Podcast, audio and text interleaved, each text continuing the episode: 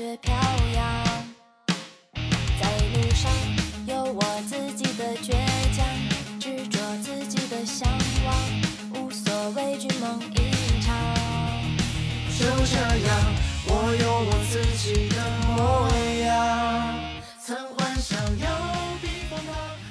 大家好，欢迎收听展开讲讲第十四期长节目。这期节目非常特别，因为以前主要是我们仨就是瞎聊，然后今天呢，我们可能会更偏一个采访性质的播客。然后今天也很特殊，就是我们请来了一个当红热播剧的编剧，然后这个剧呢，现在在豆瓣儿被三点四万人打分，然后已经是八点五分的一个成绩。然后我跟栋姐，呃，都在微博上分享过很多条关于这个剧的一些截图啊、细节啊之类的。然后这个剧呢，说了半天还没有说这剧叫啥。这个剧就是《我才不要和你做朋友呢》，它其实是一个，呃，一个女儿，然后穿越回去和自己妈妈做同学的一个故事。如果非常简单讲的话，就这么一个故事。然后放在了一个东北的环境里。然后今天呢，我们就请来了这部剧的编剧，嗯，程小猫老师。欢迎，欢迎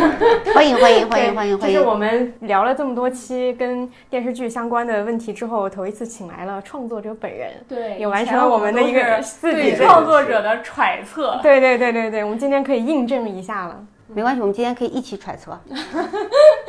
好的一起做阅读理解。对，那今天呢，我们可能就分为几个大块儿来聊。可能先从剧本身，我们来聊一下这个剧里面，比如说东北元素怎么运用啊，人物啊，角色啊，聊这么专业吗？是，然后穿越 穿越的设定啊，情节的设置啊，这种啊，我们这是一个这是一个剧本会，你这是一个学术交流是吗？这是一个电视剧业内的啊专业啊啊！的策策策划会，策划会是吧？对。然后呢，我们就会进入那个国产剧的编剧生态环节。哎，说的这么冠冕堂皇，其实就是吐吐槽。对，想了解一下国产剧编剧的生存状态。对。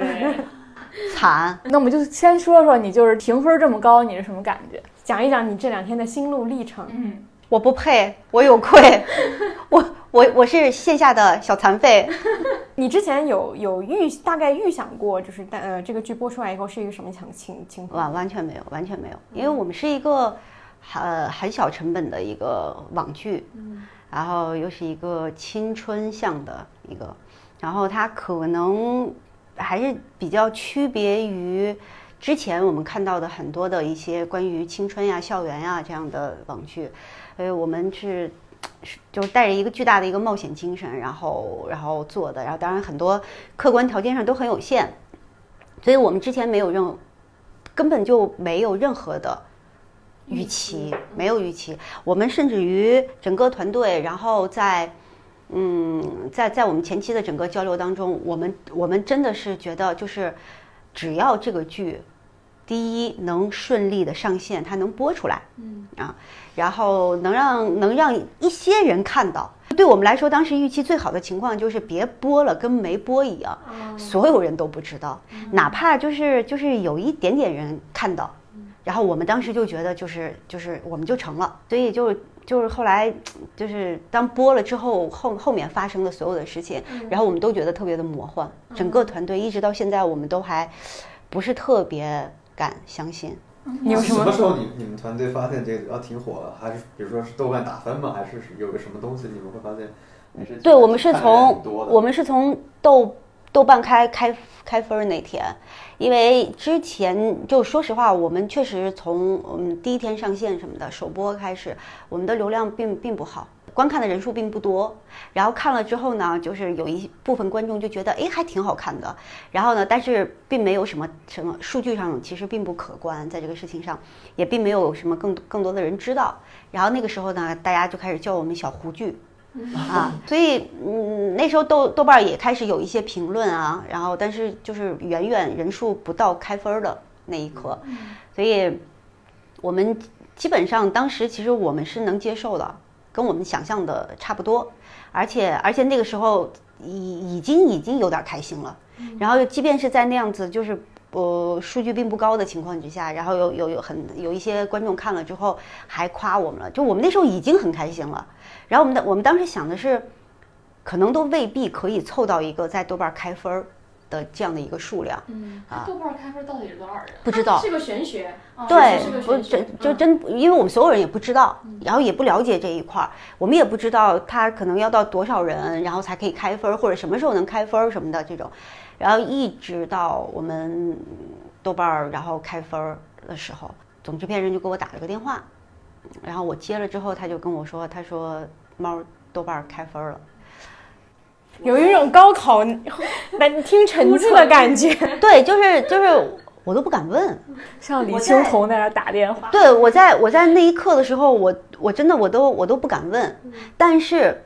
因为我也不是说没有过分儿很低的作品，我我我 也有不要自己 Q 自己。我也有过三三分儿多吧，哎呀，本来想把这个悬念留到第二部分。哎，就没没 抽出来对。就没没事儿没事儿啊。所以其实并不是说有有什么，但是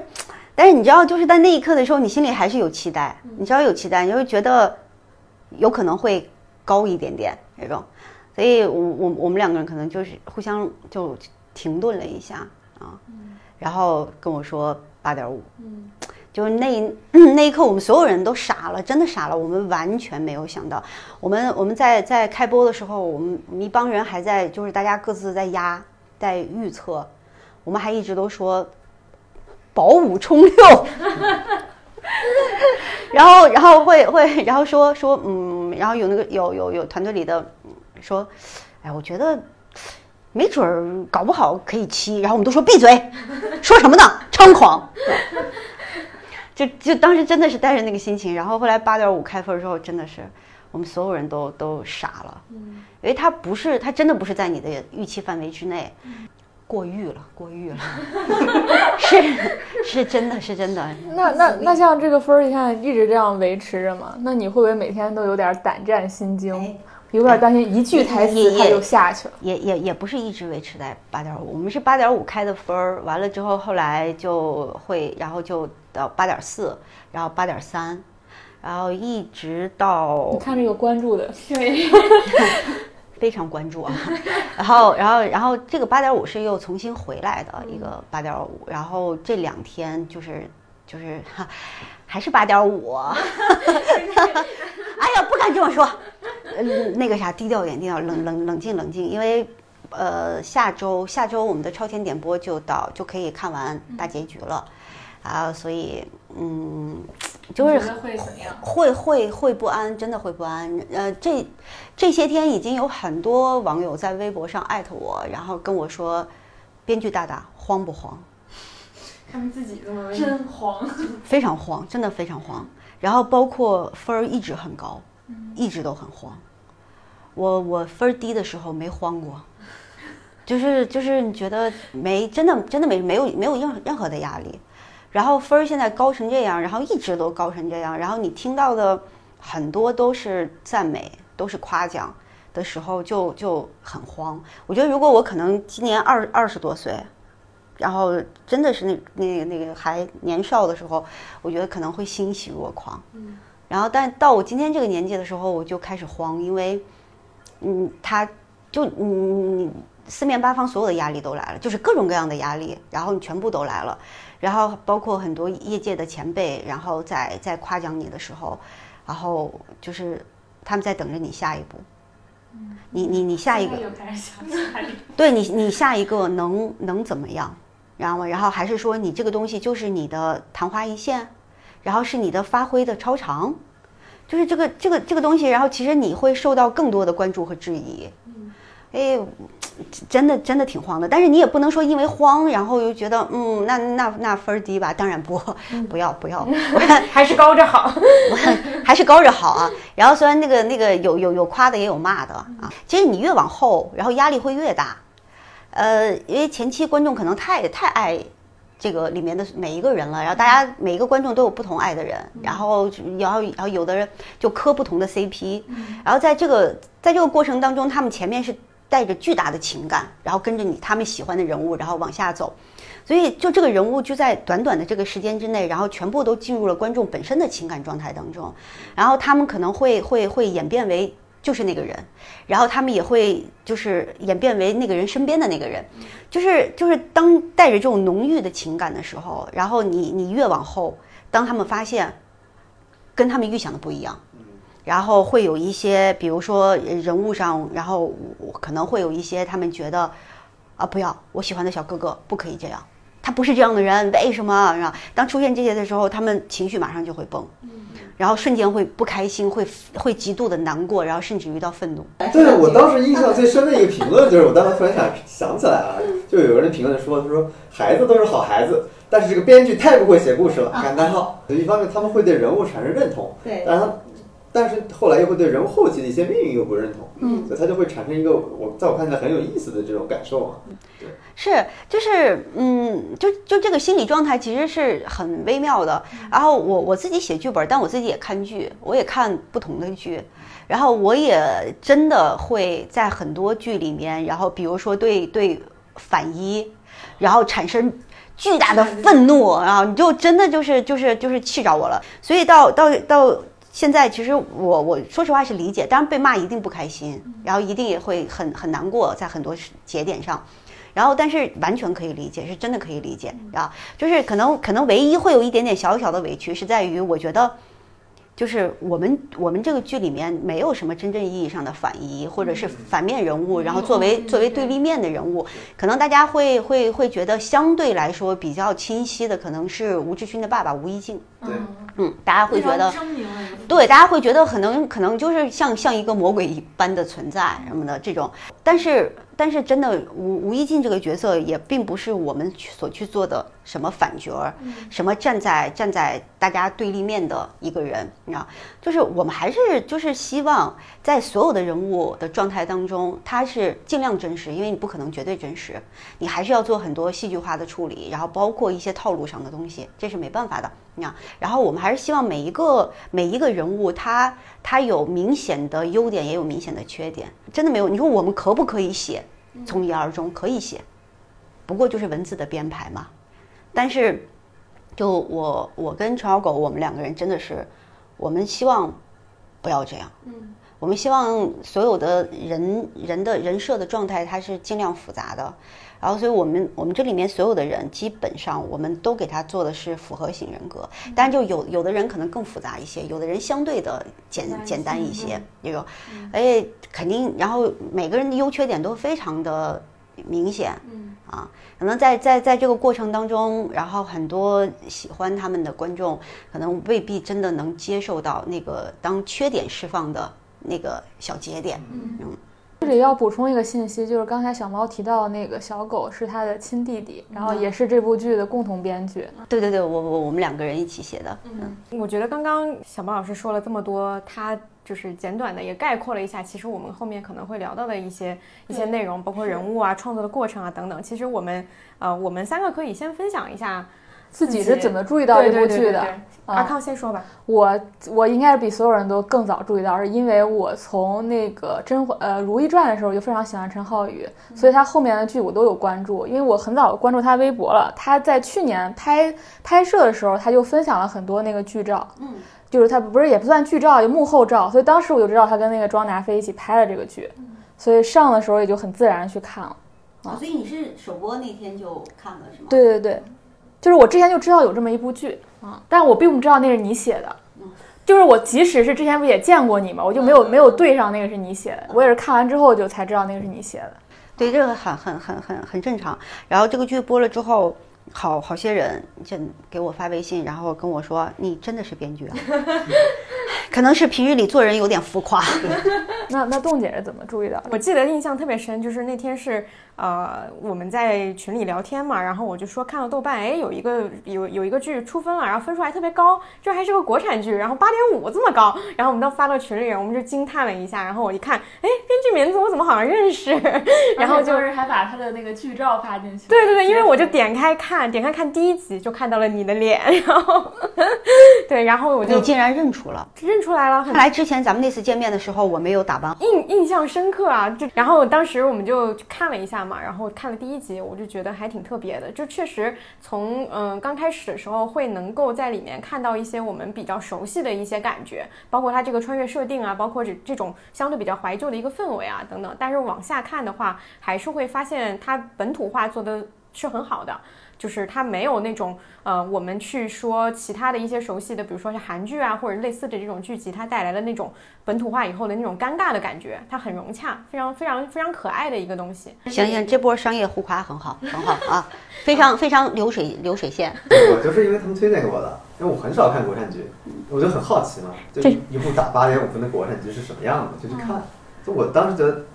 一开始看我觉得还挺吸引我的。就一个是它不雷，不雷已经是国产剧的很高的标准了。然后第二个，我觉得他就是穿越这个事儿，他有足够强烈的那个理由嘛，就是他要跟他妈去改造他妈这件事儿。然后还挺惊喜的，就是一开始有一个神秘人的东西。所以我我其实挺喜欢这种有悬念的东西的，就是它其实带来一定的紧张感嘛。就是我当时看就节奏，哎，我就觉得国产剧还有这种节奏，就蛮好看的。就是一开始，但后来。就慢慢的就没有了神秘人。当时一开始我就觉得哎挺有意思的，就是还有这么个设定。这应该是你们这个剧最特别的受众了吧？在这里面看神秘人，他最关心的是神秘人，非常非常非常多。而且而且这可能就是就是男孩子和女孩子有有有有一定的区别，因为就我我们这个剧还真的挺挺特殊的。然后他们他们告诉我说。嗯，可能有一些那个呃数据分享，然后说我们这部剧基本上男性观众和女性观众是五比五，相差的非常的少。那那很少见。因为可能一般的这种这种青春校园向的，然后相对于都都偏向于一些女性观众，然后但我们这个剧就是有很多男孩子看，所以男孩子在看的过程当中，他就他会倾向于呃关于穿越线，但其实。但其实我我我我觉得我们严格意义上没有办法说穿越这两个字，嗯啊，然后我们因为一些众所周知的原因，对对对对对，然后然后而且它也可能就是真的也不是一个硬核穿越的这样的设置，然后它可能更适合于说是算是一一场奇幻旅行，嗯，这个可能对，它是个工具，对对对，它可能更更准确一些，然后对，然后它是作为一个呃作为一个故事背景的存在，然后它可能需要是有一些契机那种。当然，我们我们因为一开始就是我们做了四个版本的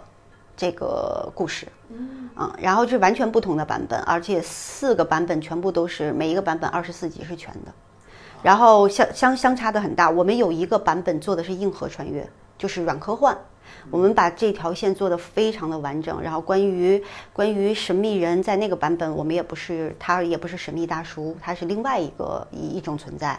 对。然后我们当时就有有有有是有这个版本的，然后还有还有就是嗯不同倾向于的，然后因为那个其实就很像是一个软科幻的东西了，很硬核啊，它中间它里面的悬疑线是非常重的，对吧？啊，我们还有版本就是。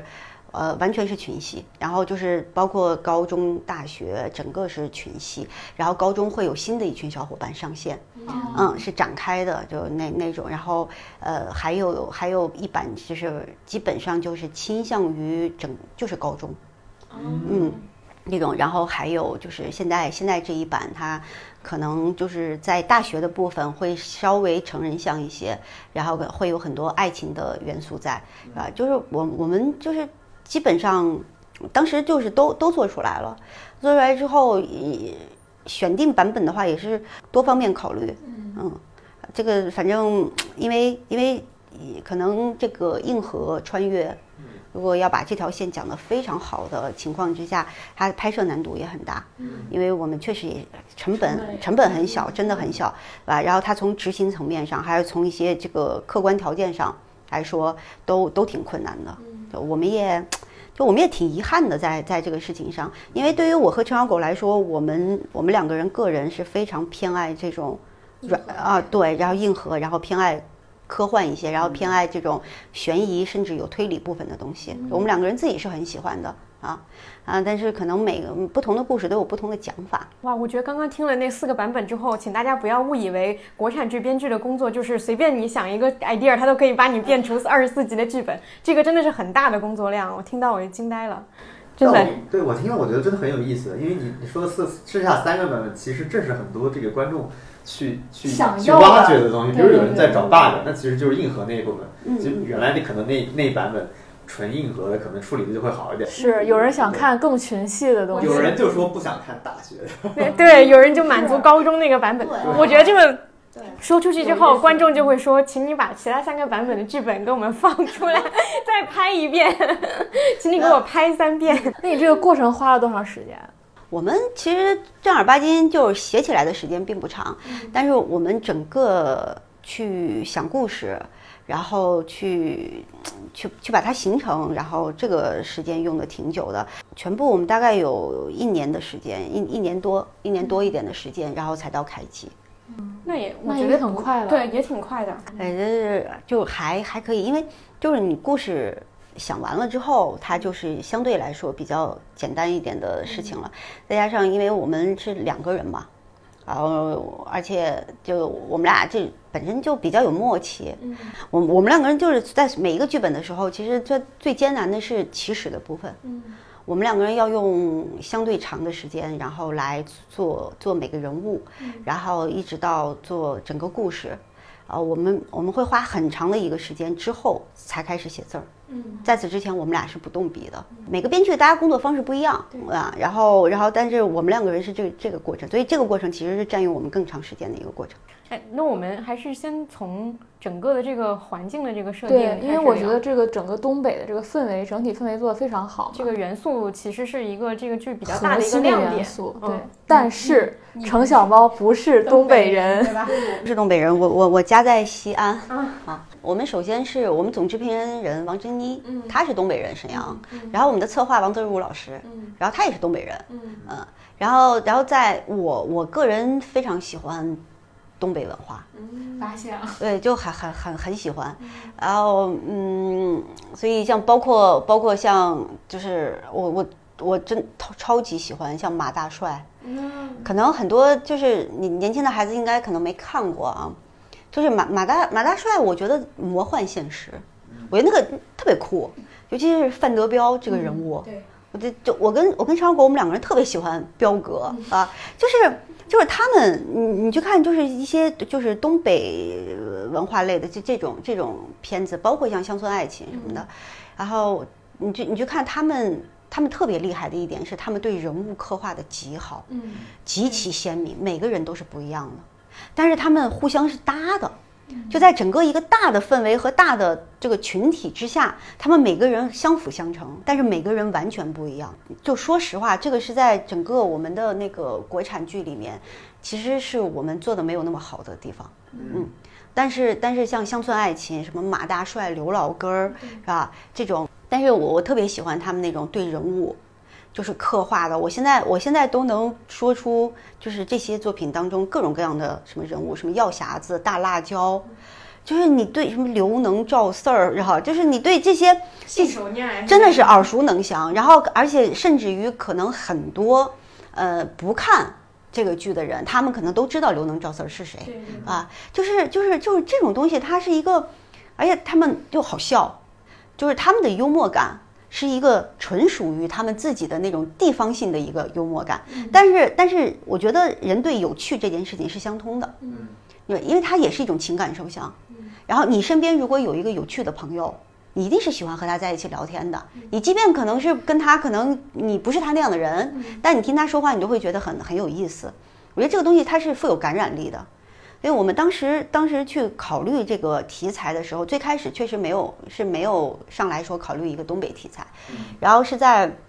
是在因为那个我们总制片人，然后他东北人，他他自己本人也是一个非常有趣的一个女孩儿。你像那个李青桐出场，公交车把头夹了，就是他自己的事儿。他就他给我讲，他上学的时候，然后还就是就遇见自己喜欢的男孩儿，完了之后自己凹凹了半天，然后下车的时候公交车把门儿夹了，然后被喜欢的男孩儿看到了，然后说当时就想死。就是就是他给我讲讲讲讲这个整个讲这个小片段的时候，我我立马就出画面感了，我觉得特别可爱，在在这个事情上，而且我觉得人物的状态一下子就出来了，然后我就把他这个就是征用了，嗯，用在了出场。对，然后我就我就觉得，我当时就跟他说，我说我说这个我放到出场，我觉得这个东西它一下子就鲜明了啊，然后所以在但是嗯，他最开始的时候呢，是他他提出他说我们要不要考虑，他是咱们就是东北，就这个故事就发生在东北啊，我非常赞成，然后我我本人我就喜欢那个那个东西啊。然后所以我们两个人在这件事情上一拍即合，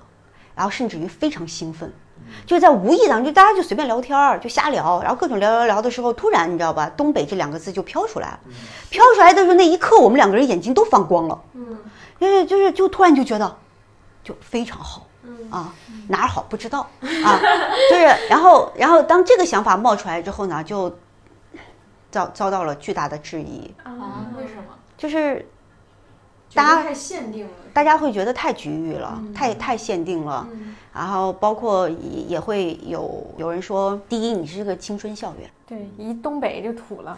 对，这真的真的会会会有这样的质疑声，你知道吗？然后包括说说你就是完全放到东北，然后是说那你就。首先放弃了中国一半儿的观众吗？就是南南方人不看，是不是就不看了呢？就这些事情，当时真的就是一个特别冒险的一个决定。还然后后来还说你们呃就是要让演员在里面所有的角色说东北话嘛，就是他们就觉得这个东西太冒险了，我们谁都不敢拍着胸脯说没有问题，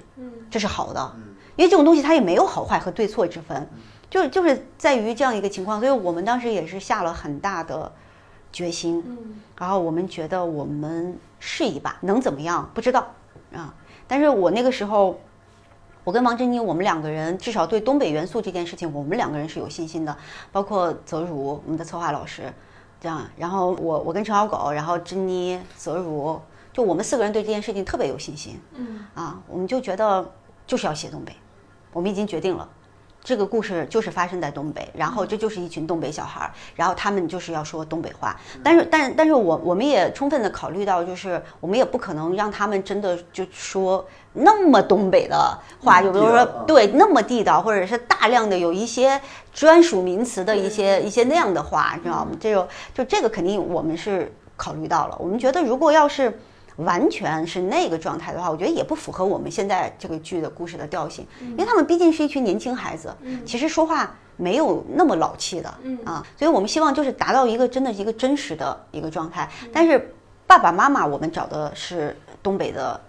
呃，演员老师，然后我们就觉得，就他们也是，就是你自然说，比如说你有一些，有些什么这个比较呃东北的，比如那些词儿什么波浪盖儿什么的，就你该说你就说。然后我在台词里面也是也是这么写的。那我我我对东北话可太了解了，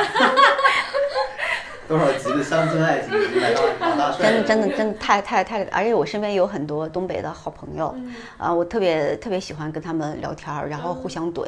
就他们那种就。极其天然的那个状态，我觉得特别的就感染人。我我我在西安，我有一个好哥们儿，然后他是东北人，然后那时候我刚刚大学毕业工作，然后就认识了他，因为工作关系认识的。认识了之后，第一次见到他之后，我们就就聊天，也是采访。我那时候做记者，然后采访的时候给我笑的呀，那个采访就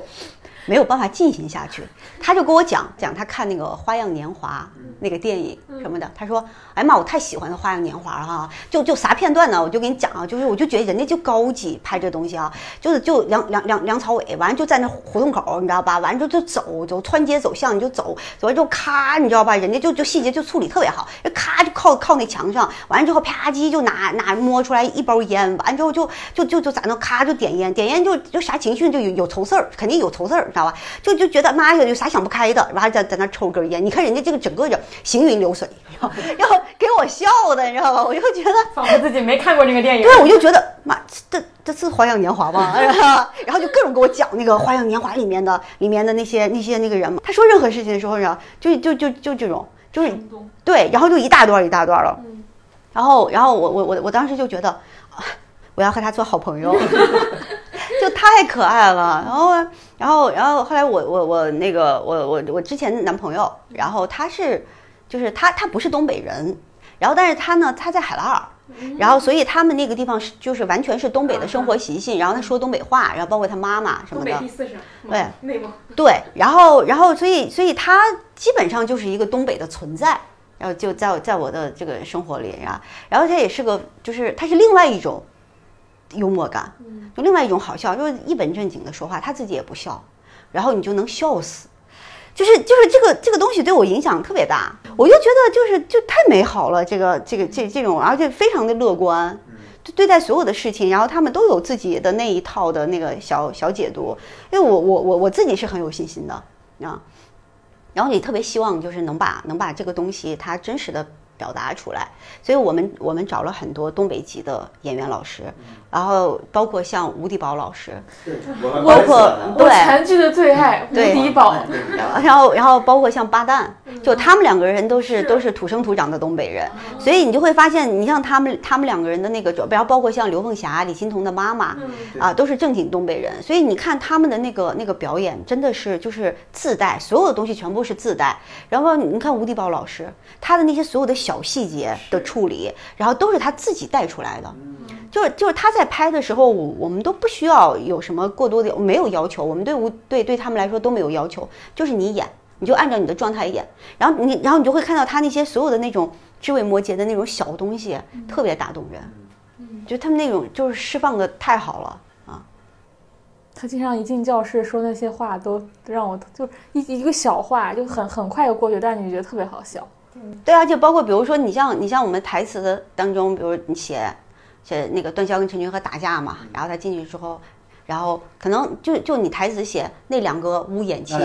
那，那两个乌眼青站起来站起来对，因为你台词也写成这样，但是你看对于吴迪吴迪宝来说，他说这句话的魅力是不一样的，就是他他他一进去，你知道吗？也抬头瞅一眼，那俩乌眼青站起来，你知道，他就他就那个状态就就不一样了，你知道吗？就是就一下子就就就就那种，然后包括画杨爱玲。老巫婆什么的，完了之后他就还就是他那场大家都出去了嘛，然后他自己一个人看那个画说，哎呀妈，这画还还还挺像，然 后就就他全都是那种那种那种小东西，然后八蛋也是，就真的是那种就很小的东西，因为刘凤霞，我天哪，真的就是他们这几个人真的演的太好了，这个是远远超出我们预期的。那你们就是在当时拍摄的时候，是先在湖南拍，然后再去东北对，我们在湖南郴州，我们在湖南郴州拍的是呃夏天春天和夏天的部分，然后在哈尔滨拍的是秋天和冬天的部分。你讲讲，一定要在东北实景拍摄雪这个事儿。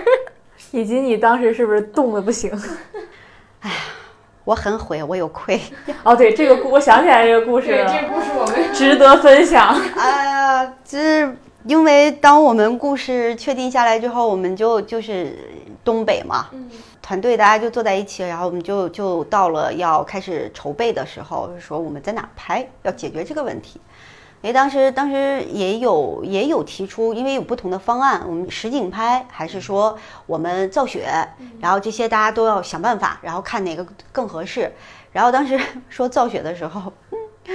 然后这个王珍妮跟我呢，在这件事情上，我们俩都很坚持，造啥雪啊？那玩意儿那玩意儿能一样吗？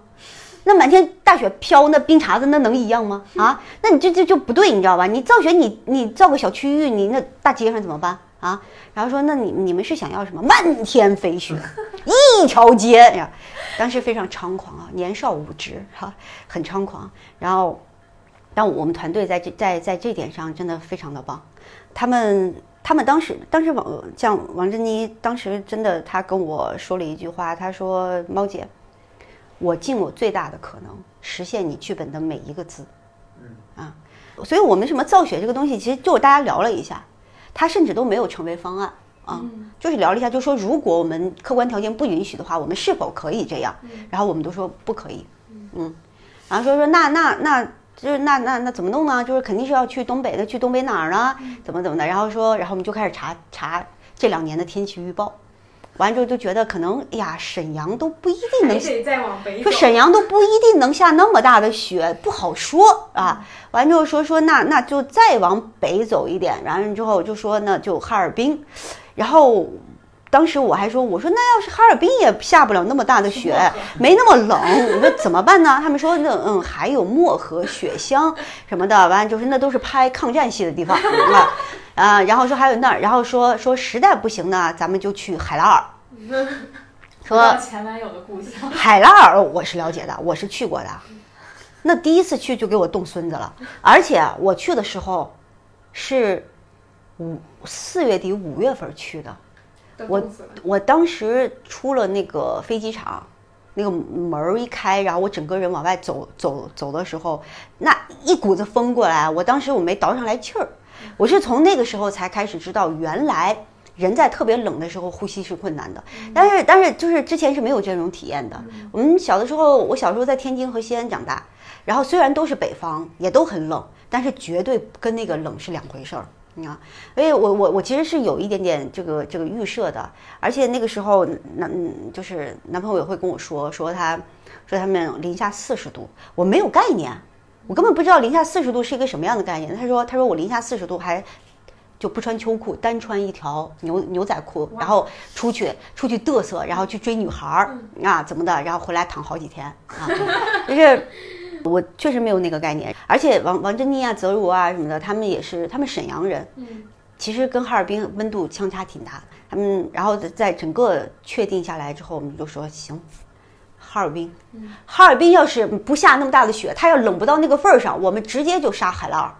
根本就没有别的方案。然后整个团队你知道雄心万丈，走。啊，然后到了到了，我们到了哈尔转场，全部整个全组转场到哈尔滨的时候呢，完之后从那个机场一出来之后，然后就觉得还行啊，不太冷啊，这能下雪吗？当时我们制制制片人王笑宇都有点愁，还跟我说：“哎，毛姐啊，这这这感觉温度就还行，就这怎么办呢？”几月份？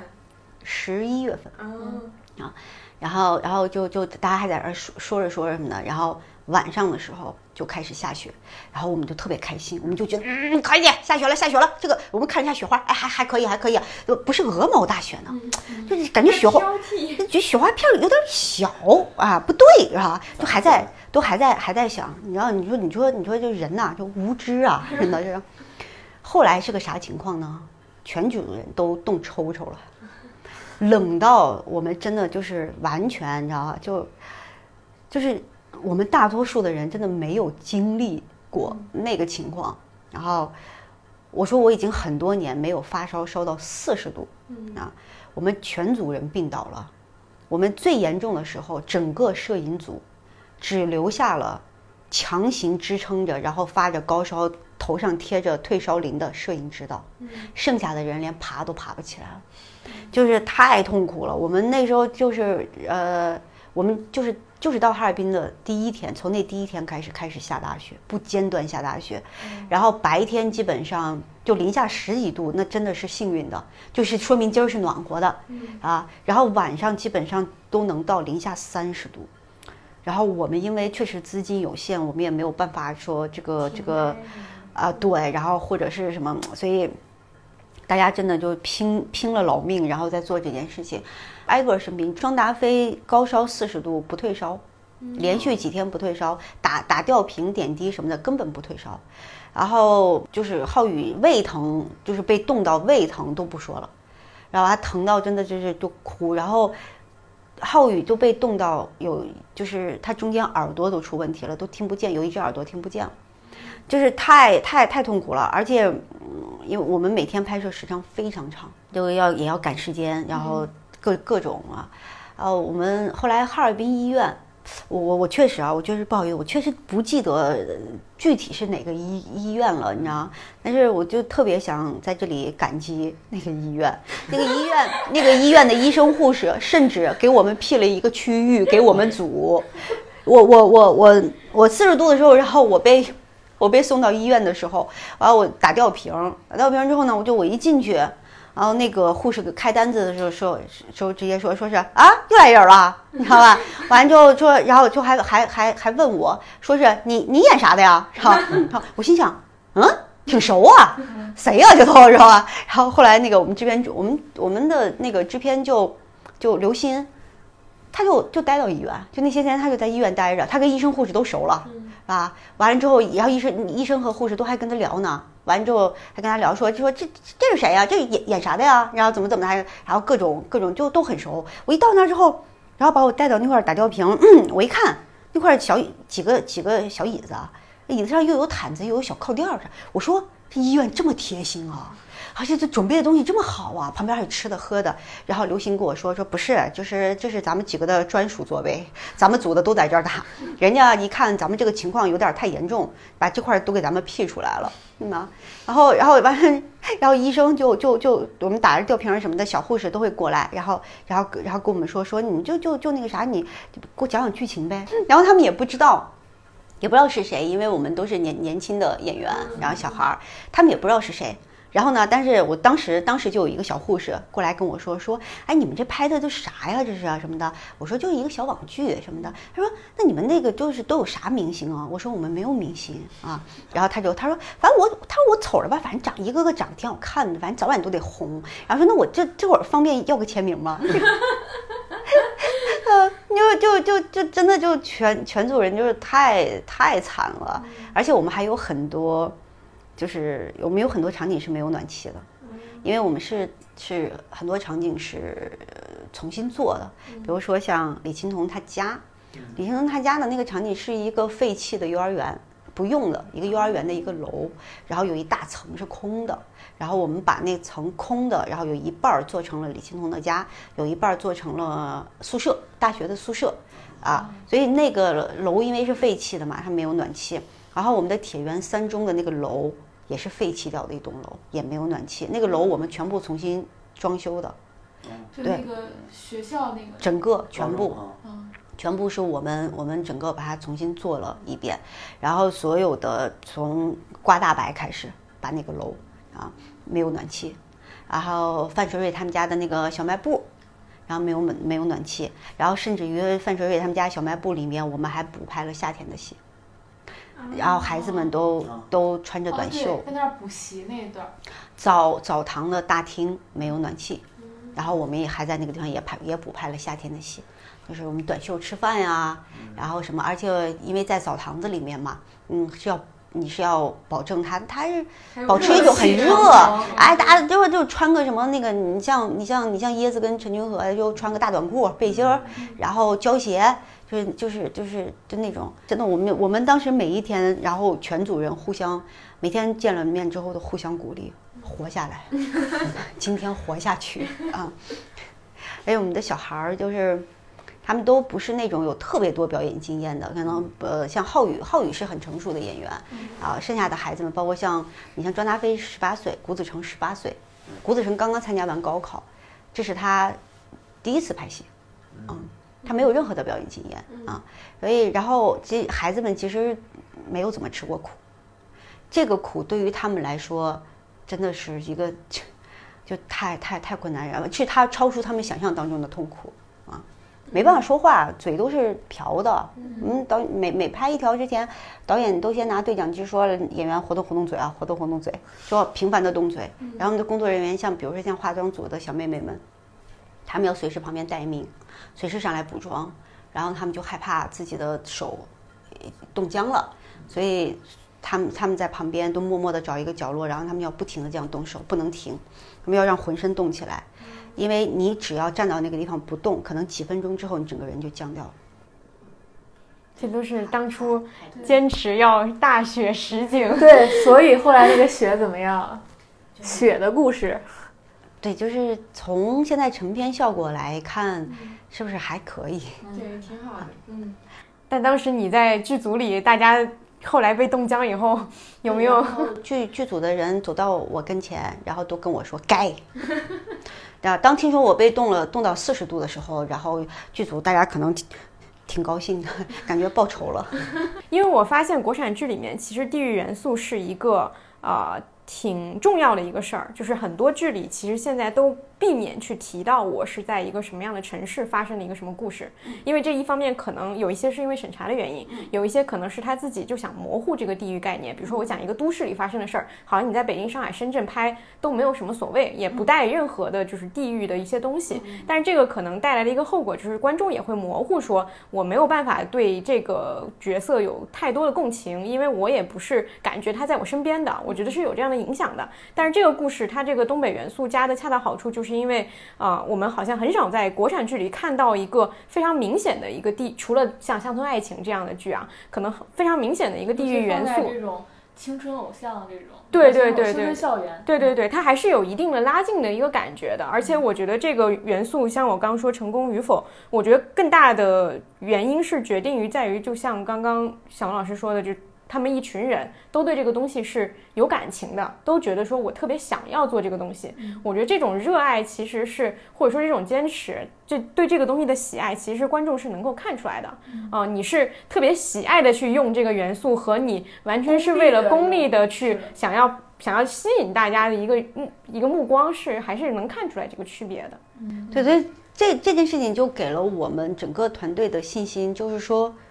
如果就是我们做自己热爱的事情，然后写自己热爱的故事，然后你足够热爱，然后足够认真，它是有可能变好的。嗯啊，而且这个这个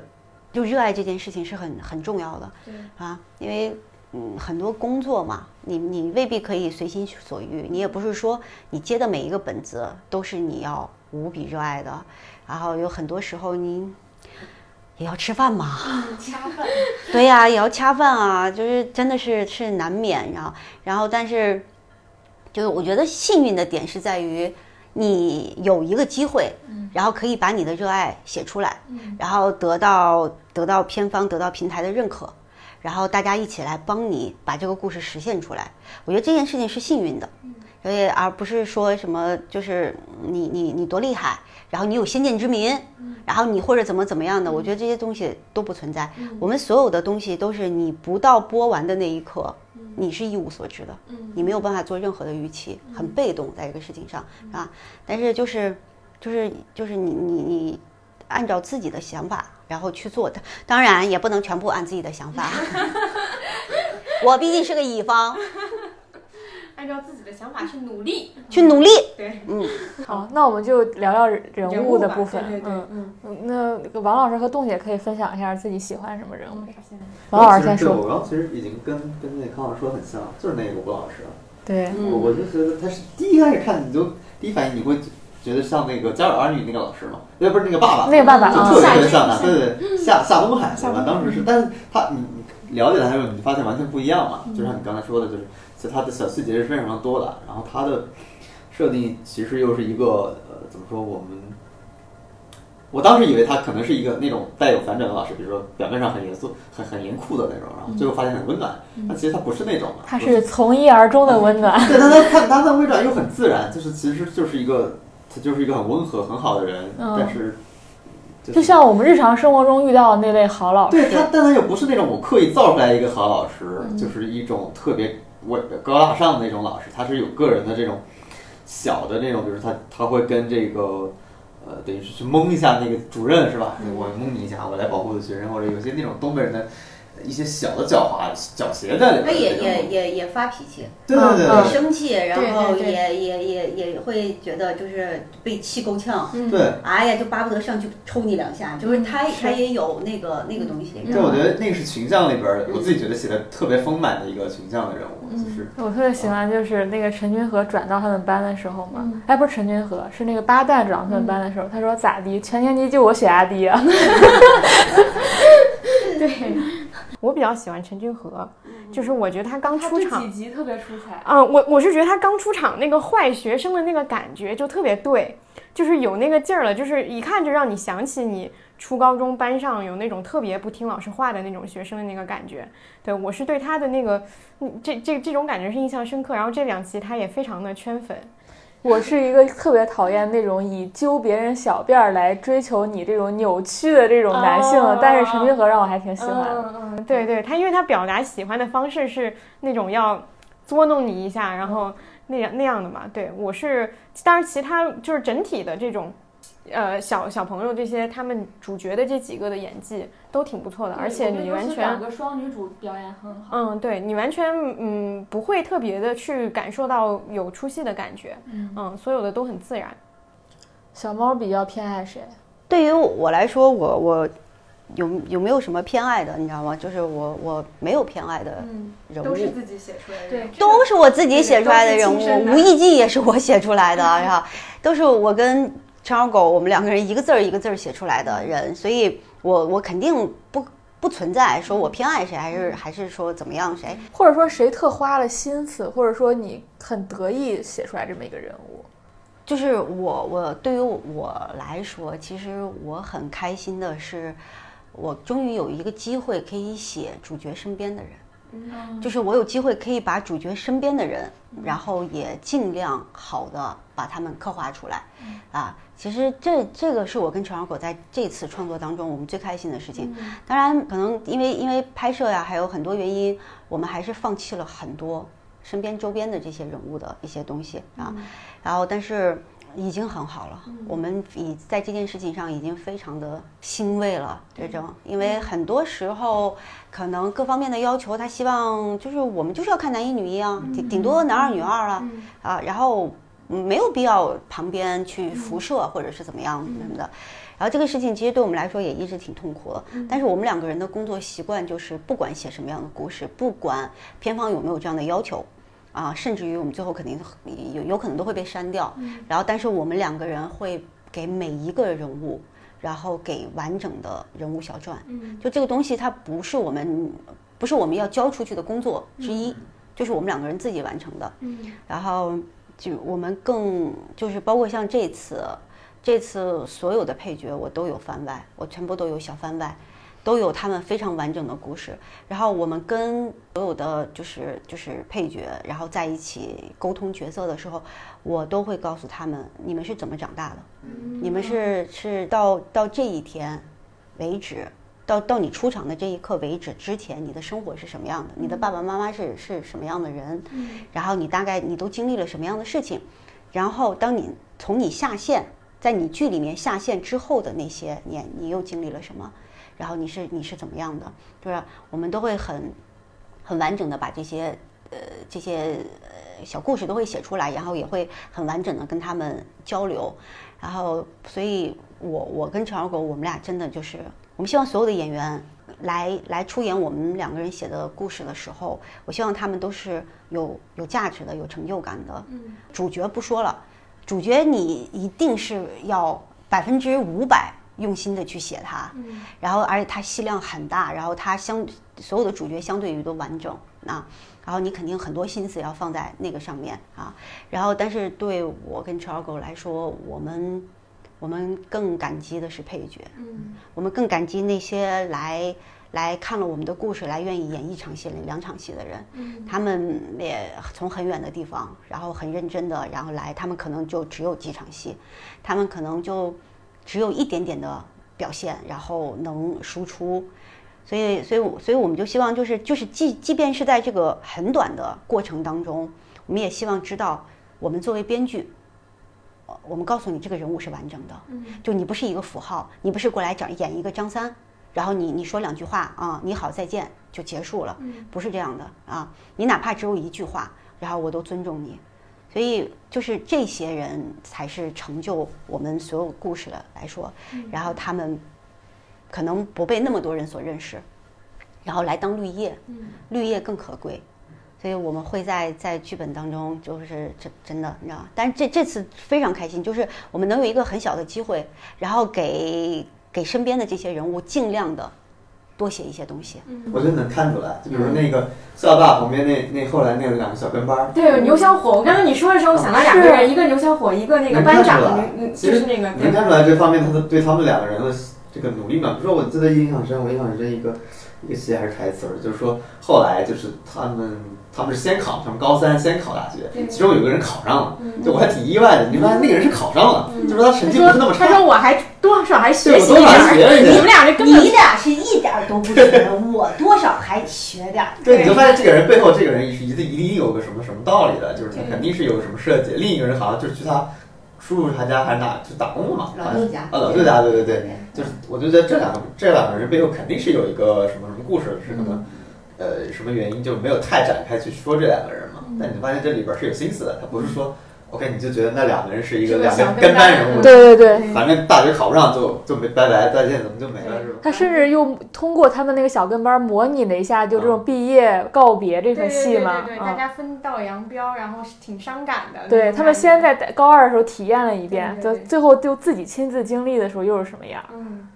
我们我们在有一个版本，就是基本上是以群戏为主的那个版本，然后这些所有的人物全部都有完整线，嗯，他们都有，你都你你看了之后，就你都会知道他们的家庭是什么样的，他们是怎么长大的，我们全部都有，包括班长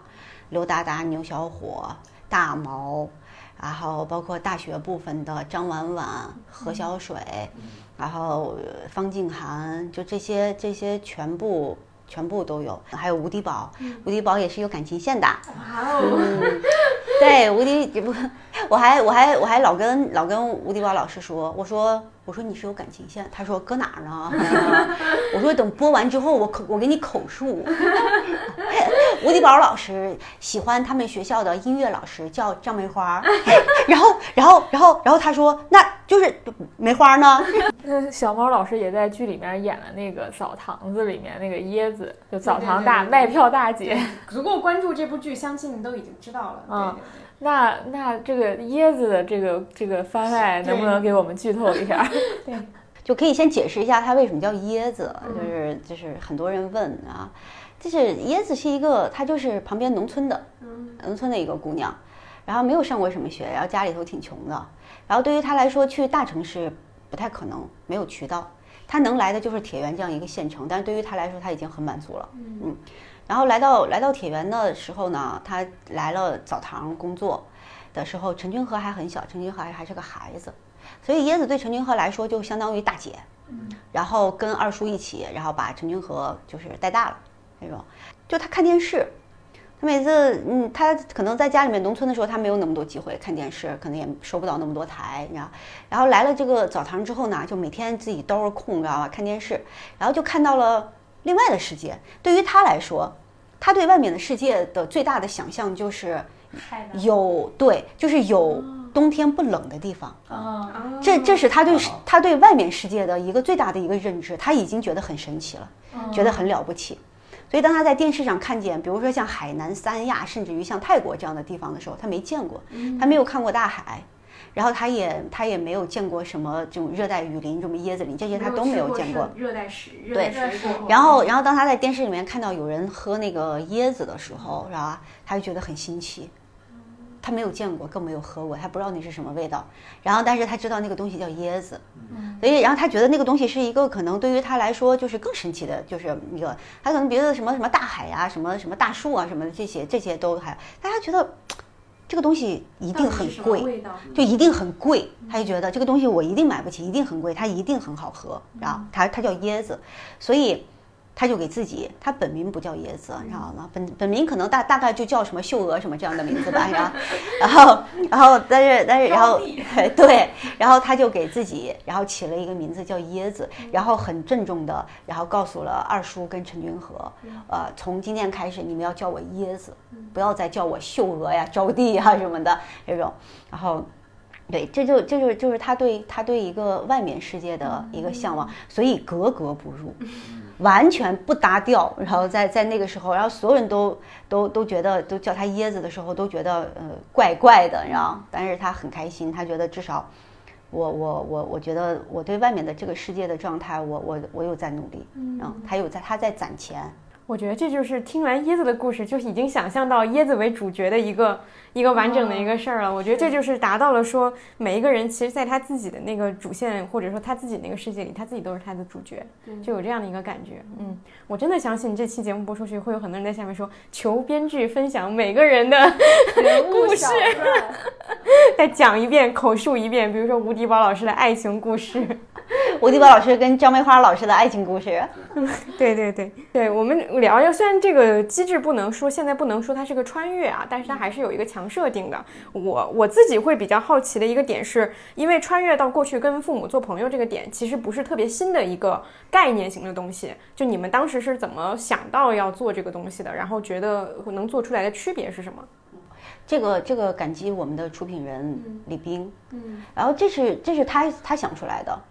他的他当时的想法非常的简单明了，我觉得也很清晰。他就跟我说，他说我想做一个双女主的故事，两个女孩的故事，就包括像《七月安生》啊什么的，有很多这样的作品，你知道。然后，然后他的第二个想法就是，这这两个女孩是什么关系？嗯，她们是姐妹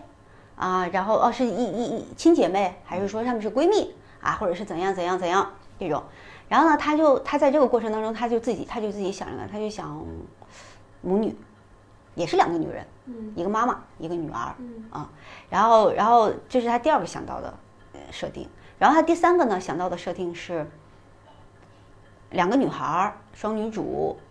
以以是母母女的关系，但是我如何让一对母女变成一对姐妹？嗯，那就是基本上它就是两种方式，一种方式是母亲向女儿靠，嗯，一种方式是女儿向向母亲靠，嗯，所以他就觉得，嗯，怎么实现这件事情？就是那么做一个高概念的一个设定，然后女儿来到了十七岁妈妈的身边，然后两个人都是十七岁，两个十七岁的女孩，但是一个是妈妈，一个是女儿，啊，然后做一个这样的故事，然后所以这个想法，这个想法是来来自于他，然后他他来找我的时候，就是跟我说了这个想法，然后。所以是先有这个想法，对，是他是他先有了这个想法啊，是李斌跟我说了这个想法之后，然后他他他就跟我说，他说他说姐姐，我想我想做一个呃呃一对母母女，然后女儿来到了十七岁母亲的身边，他们两个人都是十七岁，嗯，能写吗？他他他他当时当时就这么跟我说的，虽然。嗯，比如说穿越呀，或者是不管怎么样奇幻呀什么的，这些这些这些已经就是大家都在都在用，嗯，就太多了。这种故事是设定啊，这不是一个多么新奇的一个东西。嗯，然后但是打动我的和让我感兴趣的呢，是我我来到了母亲的十七岁，嗯嗯，就是这个这个点，所以他就直接从这个概念上，他就区别了，呃，嗯。闺蜜呀，同学呀，然后就是这种姐妹之情了，这种它就变得非常的微妙。所以就是就是你不要你不要小看这个小点，可能它就是一句话。然后但是就是我们作为编剧，然后我们我们肯定还是我跟小狗还是倾向于各种原创剧本的东西。就是你你你会在听到这一句话之后开始兴奋。因为你天然就知道，就这一句话，它背后可以写无数的东西。就有些有些时候的故事设定，你听完了之后，你觉得它就是这样。嗯。你第一很难发散，第二发散出来未必有什么更延展性不对更更精巧的东西。哎，但是这个就不一样了，就你能说的东西就就太多了，哎呀，所以我们所有的这个小的这个这个状态的这个点，就是从这一句话开始的。所以我当时领到的任务就是就是领了这一句话。然后我们再再开始，然后各种想怎么怎么弄怎么弄，所以所以你说他穿越也好，或者他奇幻的设置也好，这个东西真的是他就是作为一个契机，作为一个一个影子，然后来来表达一个故事，他最终想想讲的一个东西，他就是最终想想传达的一个，就是一用一群孩子，然后他就分阶段，先是用一个影子，然后引到一个东北，引到一个一群孩子的。青春和成长，啊，然后从这一群孩子的青春成长，然后引到我们，我们最想表达的那个东西，就是关于朋友的一些这种。嗯，在这一部分里，编剧陈小猫跟我们分享了他所写的另外的一个版本的剧本当中，完全硬核的科幻穿越是什么样的。但是由于保密的原因，没有办法在这里放出来，所以请大家自行脑补。对，因为我发现，我我我比较在意的一个点是，其实，在这一版里面，呃，能看到说他其实回去以后就没有太质疑自己这个事情了。对，就是他没有太多的去啊，比如说像你刚刚说有个适应过程啊，或者说去想，以及他对自己身份的一个质疑，包括他的那种恐惧。我们包括他他就是时隐时现吧。对对对，因为有很多人就会问说，他会不会觉得说，如果自己阻挠了自己爸爸和妈妈。在一起，那我是不是就会消失了？这种惯常的一些就逻辑上的一些点啊都没有都没有去解释这个事儿。嗯，现在我我我刚。我们刚刚就是在可能观众朋友听不到的一个部分，我们聊了一个，聊了一个就是另外一个更硬核的一个版本啊。但是我听了以后，我是理解了说为什么会，其实就是为了规避这些东西，所以才有了现在这种好像看似是一些 bug，但其实都是不能碰的一些东西。但是我觉得它也带来了一个好处，就是既然我们现在这看到了这个版本里面，它更多的是去讲女儿跟母亲做朋友，她也真正的拥有了一群朋友的这个过程。那你其实在这个过程当中，你去。纠结，他面对这些人的时候，他会有那个身份概念的设定，说这是我妈，这是我爸，或者说这是我妈的一个初恋，类似这样的一些东西，他都不存在了。他真的就变成了一群同龄人，大家也带入的其实就是那种校园朋友之间的关系。我觉得其实也是有好处的。他其实因为我因为你类型更更明确了，对更明确，而你你想要表表达的东西不一样，嗯嗯，可能就是我们我们有硬核穿越的版版本嘛，然后那个版本可能它是更偏向于这种逻辑线，然后更偏向于这一场。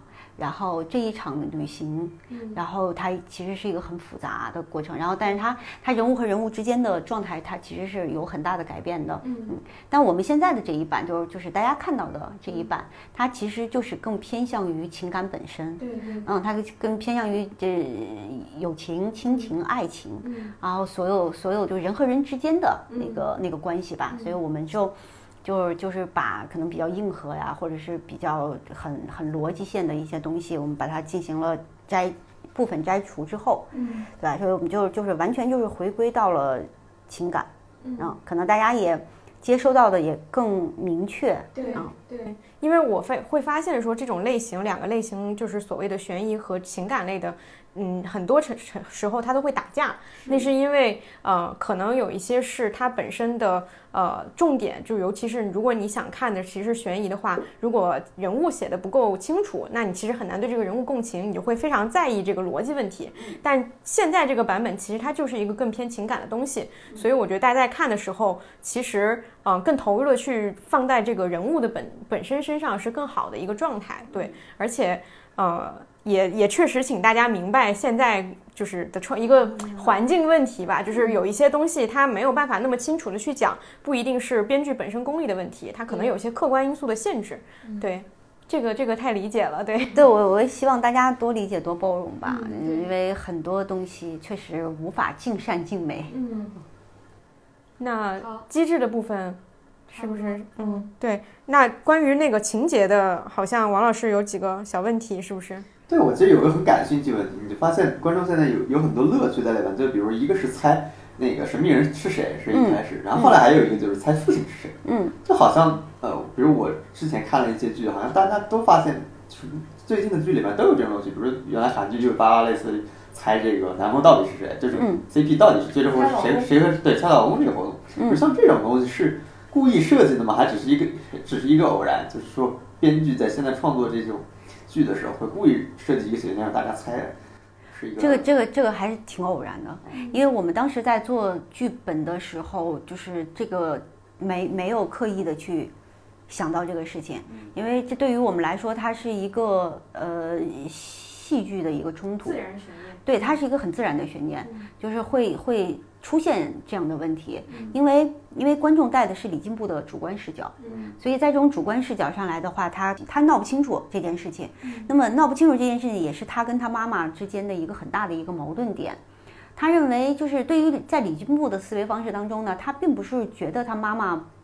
不爱他，对他不好或者怎么样，他认为他认为他妈妈没有足够的尊重他，就他他要的是一个自由，然后对等。就是我们之间是平等的，所以他他经常叫他妈妈李青桐，对他的状态。然后他并不是并不是说这个孩子没礼貌啊，然后什么什么什么，就是就是他不是这样的一个，他状态就是我们是平等的。然后你可以离婚，然后你你这是你的人生就这些是 OK 的，但是我有知情权，因为我是这个事件的一部分，你必须要告诉我。然后但是他妈妈始终没有告诉过他，所以他在这件事情上。认为我被不公平对待了，我受到了伤害，你没有尊重我在这件事情上，所以他其实他的愤怒是来源于这块儿。然后，那么那么观众其实带入的是他的一个主观视角。那么对于观众来说和对于李进步来说，就起起先李进步是没有什么猜疑的，因为他在离婚证上看到了陈君和的名字，对，所以就陈君和就我爸，顺理成章，离婚了，啊，然后那个肯定是出问题了，甚至于他跟他他他还问他妈。是不是出轨不要你啊？就是因为现在的孩子他的成熟度很高，嗯他就觉得这个肯定是有问题的啊，所以他他这个事情其实对于李金博来说是没有悬念的，嗯，然后然后那么在前期的时候，其实对于观众来说也是没有悬念的，观众都会知道哦，原来他爸叫陈君和，嗯，他和他妈离婚了，这种。所以当当第一次，然后陈君和出来的时候，他一脚踹在陈君和脸上的时候，那么对于李进步和观众来说，还是同一视角，就是踹了我爸一脚。啊，原来这就是他爸，他爸和他妈一个学校的啊，怎么怎么的，就会有就会有这种什么的，对，再往后的那个发展的过程当中呢，就是那么大家的。当吴志勋有有有出来的时候，然后很明显他妈妈是喜欢吴志勋的，啊，那个时候就是青春年少那种懵懂的小暗恋那种，然后所以在这个过程当中，可能会逐步的，因为我们当时在做人物的时候。我们就是我们是先出人物的，嗯，先出了不同的这些人物的状态，完了之后他们的关系之间的一些不同的关系，这种，所以呢，我们完全没有任何一个角度是说是要来猜爹的，嗯。啊，让李金步猜爹，让观众猜爹，嗯，是没有这个状态的，因为实际上，就是你你从故事本身来看，李进步是没有这个困扰的，嗯，他一直很他很坚定的，嗯。嗯，他好像没怀疑过，没有怀疑，至今没有怀疑，因为他。不可能，他没有点去怀疑这件事情啊。然后他就是认为，我爸就是陈君和，然后他抛弃了我和我妈，他个渣男，知道吗？就他这件事情就很坚定的这种，而且甚至于他在潜意识里面认为陈君和估计就是出轨了，不要我妈了啊，因为很愤怒在这个事情上，所以他没有困惑啊。然后但是但是对观众来说的这个猜爹的这个，我们还挺意外的，嗯，但是也正常。就是观众这个踩点，我我觉得很多还原很合理。就是一般穿越剧里边，就是主人公穿越过过去，但是其实是改变不了历史的，就很多人就会猜。那你甚至你很可能无意中促成了历史，对，观众会猜，哎，你你你触动了吴志勋和和这个，对对，就你可能还成为了中间的那一环，对，因为这种题材它天然会带有。这种这种东西，对它对它会有会有一些这样的状态东西，它可能就跟你没有这个元素的故事，它的方式就是不一样的。因为因为其实请回答系列的那个猜，它还是给了观众大量的一些线线索，它会不断的给你，它就是在投喂你这些对对对，都会告诉你一些明显的信息，所以去有意的去引导了观众要去猜一个结果。但是这个其实是，那观众这种猜 CP 是从这个一请回答系列开始的吧？在这个里面是比较强的吧，就是从这个里面，因为他这个主创他会特别刻意的要去给你一些多的东西，细细节的东西。嗯嗯，那我还很好奇，这个这个片头的这个小剧场，每一集片头不是都会有一个小的，为了出这个字那个变主题嘛？这一集有一个。标题嘛，然后它前面有一个小故事，然后小故事完了以后有一个标题出现，然后那个设计其实我们俩都特别喜欢，因为它那个设计是每一集它的字体和它的那个呈现方式都是跟这个故事发生的场景是有关的，而且这一集的主题也是跟这一集整体的这个后面会发生的事情也是挺挺相相关的。这是你们当时在写剧本的时候就已经，就是我们每一集剧本里面精心设计的，我们为了。我们为了每一集的这个序，嗯，就是就是对一个他的这个小剧场，呃，因为我们二十四集剧本我们是有二十四个的，嗯，对，有有有二十四个这个小剧场，但是现在就是成片可能还不是每一集都有，啊，因为时时长很多原因的，然后我们我们这个序，我跟陈小狗，我们两个人大概光这个小剧场的序，我们大概准备了有将近一百个，嗯，哇，就是。各种各样的，然后针对不同的东西的，当然确实，呃，在实拍的过程当中，我们也也也因为，嗯，拍摄场景，啊，包括气温很多原因，然后我们调整了一些，就是呃，现场会也会有一些调整，它嗯没有，并不是完全剧本上的那二十四个，就我们后来的那二十四个啊，有了很多调整啊。然后包括他出每一集的那个字儿的那个方式啊，那我们在我们在剧本上是非常详细的就是做了设计，就是字儿出在哪儿？对对对，要出在哪儿？比如说出在玻璃上，然后出在出在墙上，或者或者是楼道里那个。对，然后出在什么？然后我我们是给了非常详尽的设置的，然后但但是那个田宇导演他是。很精准的 get 到了我跟陈小狗对这个序和小剧场的我们两个人的诉求，对他他是非常精准的，完全理解到了。然后然后然后，所以他他自己也有很多他的一些设计，像包括那个嗯，楼道里面的那个，嗯。那个就是就是就是我们当时因为改了场景，也在现场拍摄的时候，场场景发生了变化的情况之下，然后他就是根据那个场景，然后做了一个那样的想法，觉得所以就是就很棒。嗯，就是他也他在他在整个拍摄的过程当中，然后在这件事情上他是加分的，他真的加分。所以就是这个，我这是我跟超果我们两个人写剧本，我们这是我们俩的一个工作习惯。我们的剧本的故事都是这样子的，我们每一个故事的每一集，然后都会有一个不同类型的序，啊、不同类型的小剧场这种。然后，但是很开心的是，这是我们唯一实现的一次。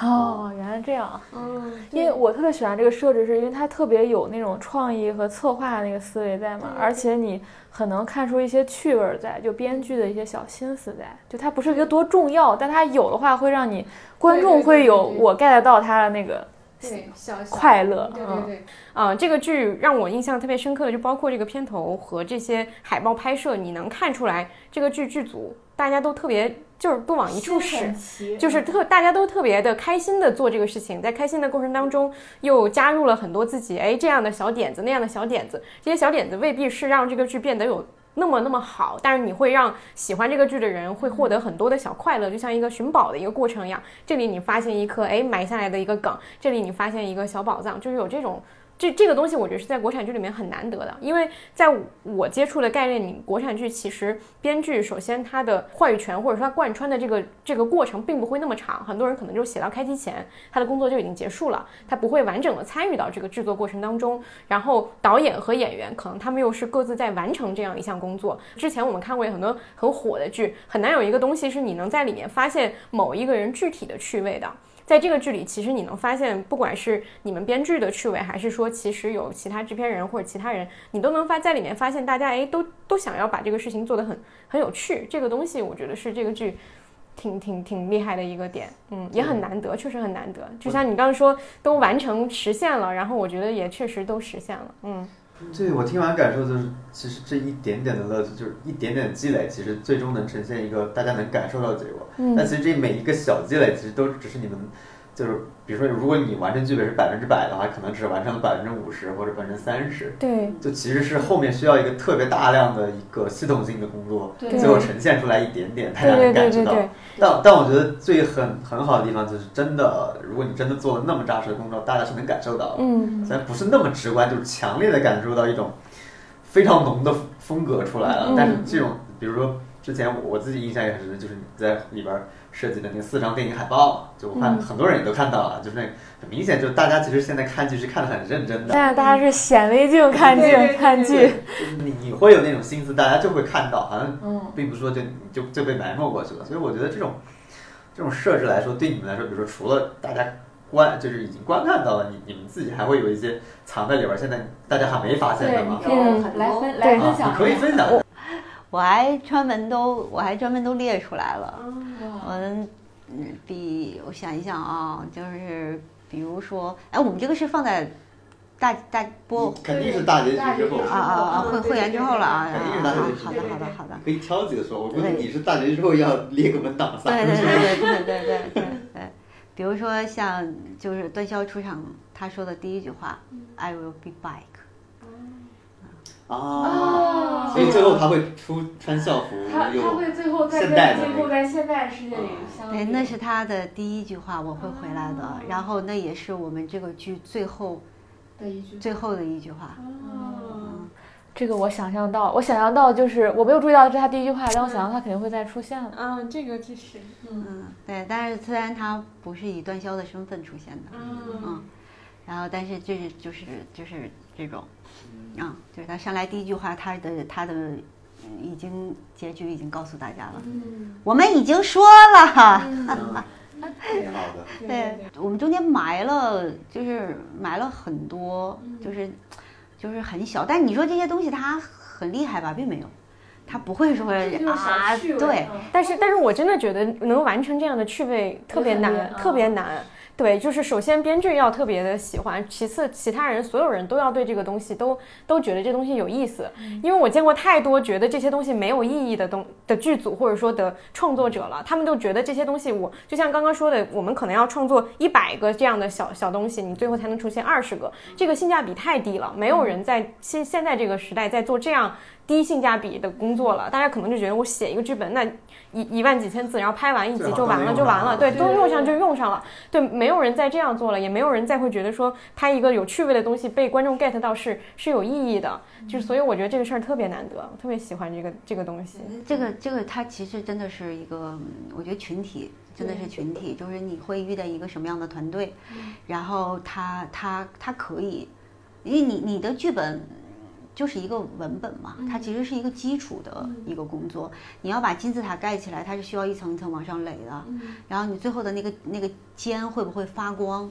然后是跟每一层都有关系。呃，你就就会发现，就是拍拍电影也好，拍电视剧也好，它是它它有大量的环节，它可能有一百个环节，然后可能有有有有一百个分工，然后在这个过程当中，一百个全好。你才会好。嗯，在这个过程当中，一百个只要有一个不好，你就是不好。嗯，因为它是一个特别残酷的一件事情。你知道，你你你单方面所有的好，它都不成立。嗯，就是你你写出一个再好的一个剧本，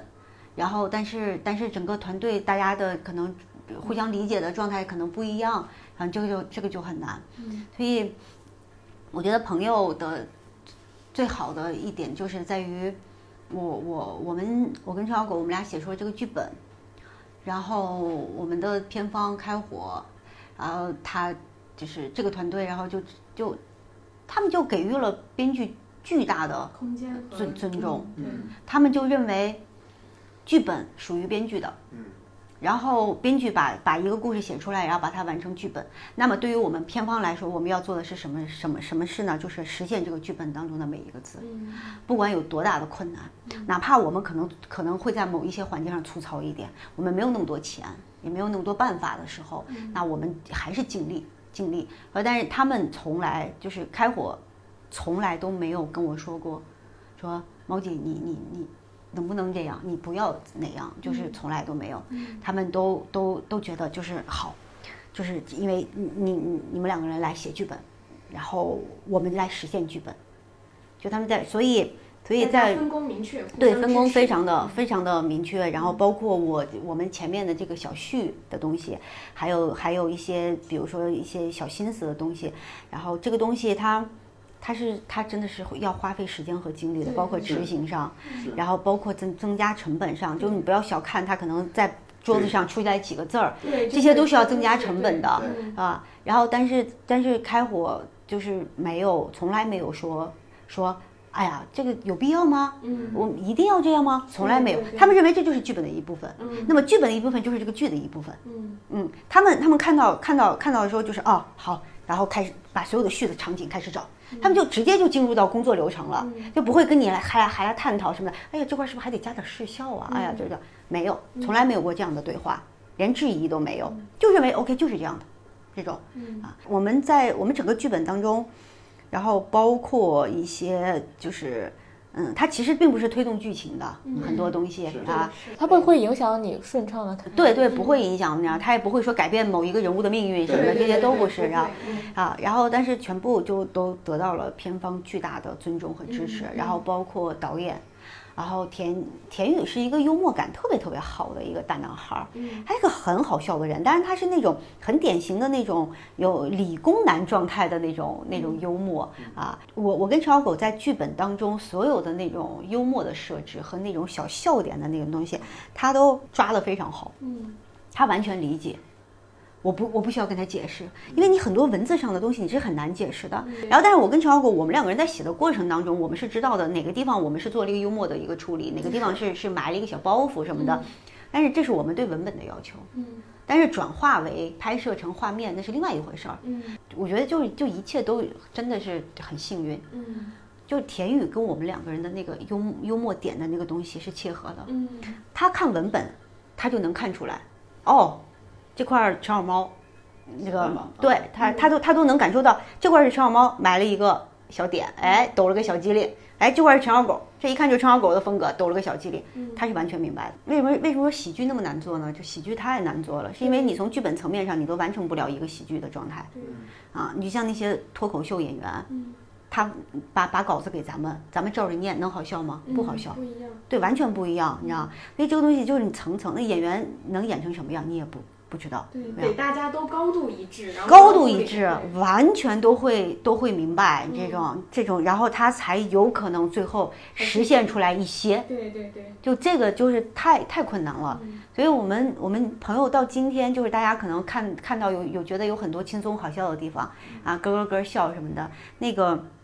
是所有的人，嗯，然后达到了这个点，然后带出来的东西，但是可遇不可求，对。嗯，也许就这一次，嗯因为我还想起一个事儿是什么，就是前去年那个特别火那个《想见你》那部戏嘛，就是当时大家也看得非常的投入，而且会有很多人去挖一些小细节，包括他最后的那个演员表里面，每个人就是每一个分工，就摄影、灯光什么，他都会在前面加一个什么什么什么的摄影，就明显就是一个很开心的一个事情，大家就是观众会注意到这样的一个细节。我当时就说，包括他们所有片场的演员的照片拍出来都是第一有梗，第二是欢乐的，这个东西我觉得是很难遇到的，就是真的是所有人可能这一辈子你做一个作品都很难遇到两次是完全投入且完全融洽的一个状态，它才会出现一个这样的作品。这个东西确实是是是是运气可遇不可求。对对是是真的，可能就可能你这一生也也也只可能遇到一次吧，我觉得就我我自己突然想到，我我的当时一开始看这个剧的，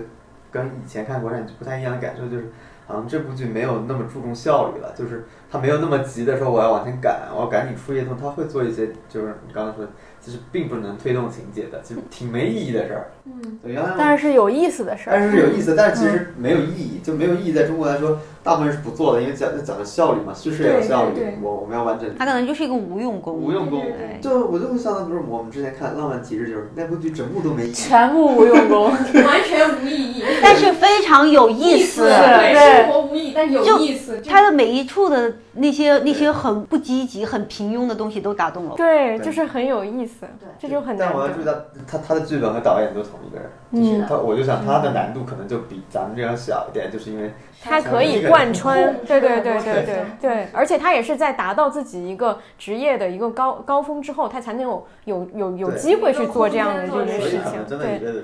还有一个问题比较想问的是，其实大家很多人在最开始看到这部剧的时候，都会形容它是东北版的《请回答一九八八》。然后我们之前聊天的时候，就是也有涉及到说，你可能会看比较多其他的剧集，类似这样的东西。你自己觉得，呃，就是所谓的有没有所谓的借鉴这件事情？一九八八，我不配，这是真的，这是真的，就是完完完全不是一个一个力量级的一个对比，就是相差太远。当然，这个这个原因有很多，非常非常多。但是我们它呈现出来的东西，就是真的就跟人家完全不是一个重量级别的一个东西啊。然后有也有观众会会这么说，当然也也也有很多观众就说说碰瓷儿。啊，说的也很难听，然后觉得你是不是在抄《一九八八》，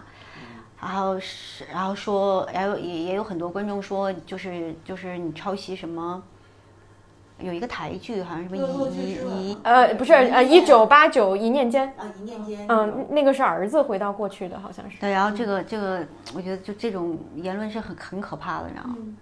我们没有，我们连听都没有听过那部台剧，真的没有什么人听过。真的没有听过，完全没有看过，压根儿就不知道这个。但是我们我们整个主创团队都非常的爱一九八八，然后我们这个整个大的团，中国人了，我都对我我们我们整个团队就就是一一九八八的拥趸，然后非常崇拜这个剧。我我跟陈小狗，我们两个人真的就是爱的就没办法。然后陈陈小狗一个一米八几的大直男，然后看一九八八最后一集的时候泪流满面。就是就是我我觉得他那个东西太太动人了，然后我可能我这一生都无法写出一个像一九八八一样的那种东西啊，你确实年纪也大了，然后可能这就要是要是现在十几岁的话，没准还能再努努努努力，就是不可能，因为一九八八也是一个天时地利人和、可遇不可求的东西，它不是说单纯的哪个好，嗯，谁好，哪儿好？它是都好以后，在每个人往上加分的那个。对，它是所有的东西都好，嗯，剧本好，导演好，演员好，然后音乐都好。对，连音乐都好，然后美术好，然后服装好，就他所有的参与到这个这个拍摄过程当中每一个人，然后都好，都在给这个作品加分儿。然后他的每一个演员恰到好处，就是德善就得是他，不能有别人了。狗焕就得是他，不可能有别人了，是吧？就是你根本就无法再去从那个东西再往外跳。你说这个狗焕还不还能不能还有别的演员？也不能，不可以，是吧？就是他就他就真的就他就好到了那个份儿上，啊，所以不可复制。虽然我们朋友今天没有好到哪个份儿上，但是于我们而言依然是不可复制的啊。呃，而且对于对于像一九八八这种，就我觉得每个人看到的东西是不一样的，完全是不一样的。然后对于我来说，我我我看到的那些东西，就是就关于情感的刻画，嗯、就是情感类的一些一些东西。就是我我看的时候，我当然也会在想啊，就是他们是怎么怎么去刻画这个情感，他们是怎么起承转合这些情感的，他们在这些情感的然后流淌的这个过程当中，然后这个这这这这条水这条溪流到底是怎么流下去的？啊，就是这些东西对于我们来说就就跟上大师课一样，就你每看到一个好的一个电影、好的一个剧、天那个电视剧什么的时候，你就完全就像。就像对于我们来说，就像上大师课，你你甚至可能都很难带着一个纯观众的思维，然后去看啊。所以我跟陈小狗经常在家里面的时候，然后我们看到非常好的剧作的时候，你就你看完之后，然后我们两个人会情不自禁会觉得。这场戏处理太好了，就就是就你会带着这样的这样的状态，你知道吗？然后有会很多时候会反反复复的看，嗯，你会你会你就会在看，搭片儿，对，就人家这个人物是怎么做的？嗯他为什么要在这一场戏行为逻辑有一个突变？然后但是这个突变打动我了，为什么？还有很多时候你看似不合理，然后然后那我们我们会会反复看，然后我跟超哥我们俩会反复探讨为什么？就是就是他们的这一条行为轨迹，为什么要这么做？然后这这个行为轨迹打动了我们，然后是什么打动了我们？是哪一句台词打动了我们？还是这个事件打动了我们？还是这个这个人就是在这一刻是怎么样子的？有没有别的可能性？然后我们两个人会会在会在每一次的时候，我们会探讨另外的可能性。然后我们两个人就是经常聊的一个话题就是：超猫，如果是你，你你怎么接？你这场戏你你你怎么写？你怎么拍？然后我聊完之后，我说陈小狗，如果是你，然后我们两个人就会做这样的大量的这种，所以我们看所有的片子，都都是带着带着这样的思维方式，就是嗯，有时候会会觉得啊，好累啊，好累啊，真的是你知道吧？然后然后所以有时候我跟陈小狗我们两个人的，比如说在在在看某一个片子之前，然后我们两个人就会说什么视角，观众视角吗？好，OK，好，如果观众视角，那我们就轻松的看完。无脑看，你知道吗？说什么视角？主创视角，完了，就得一场一戏一场一戏的过啊！就是他他他他他一定会有，而且你会在做每一个故事的时候，你的脑海当中会出现很多很多片子，然后很多很多类似的人物，很多很多类似的设置，然后你在这些所有的东西当中，它对你一定有影响，嗯，然后你所喜欢的东西。它肯定是在方方面面都会影响到你的。你像 一九八八的所有的对情感的处理，所有对细节的处理，然后这这都是我们整个团队都喜欢的。所以所以我们我们不是不是说就是，当然很多观众说的很不客气，说你们就是抄袭一九八八，就是因为不可能没没没，就是这个这个事情它不成不成立。我我们写的是中国东北。然后我们里面的那些人物都是这样的，嗯，但是你说有没有借鉴？一定有，嗯，借借鉴来源于一九八八给我们做了一个非常好的范本，是如何处理细节，嗯，如何不放过每一个细小的东西，嗯嗯。但是这种这种处理，它不是说让你让你可以完美的百分之百的避开 bug，嗯对吧？然后你你你整个片子当中没有任何 bug，嗯，这个太艰难了，真的太艰难了啊！但是它给我们的榜样和启发就是不要放过任何细节。他在你在做你的故事的时候，你在拍摄你的故事的时候，你知道，就是要做到把每一个细节都做到好，就包括像那种可能看起来是无意义的、无用功的那些小小的趣味点，你把它们都做好。嗯，然后然后书那个桌子上的一个一支笔，然后墙上的一个小海报，都认真去做准备，都把它做好。这就是一九八八带带给我们团队的东西。嗯，然后包括。不放弃任何一个人物的讲述和输出，不放弃诠释任何一个小配角，啊，这也是一九八八带给我们的，嗯。嗯，就是我觉得这个更宝贵，而不是在于我我我我我什么具体情对我我我去抄袭他的情节没有意义，然后这个东西真没有意义，因为我强行的去抄袭他的情节，包括什么很多观众说什么一念间什么的那种，就是就是我我我去我去抄袭这件事情对我来说本身没有意义，我我很累。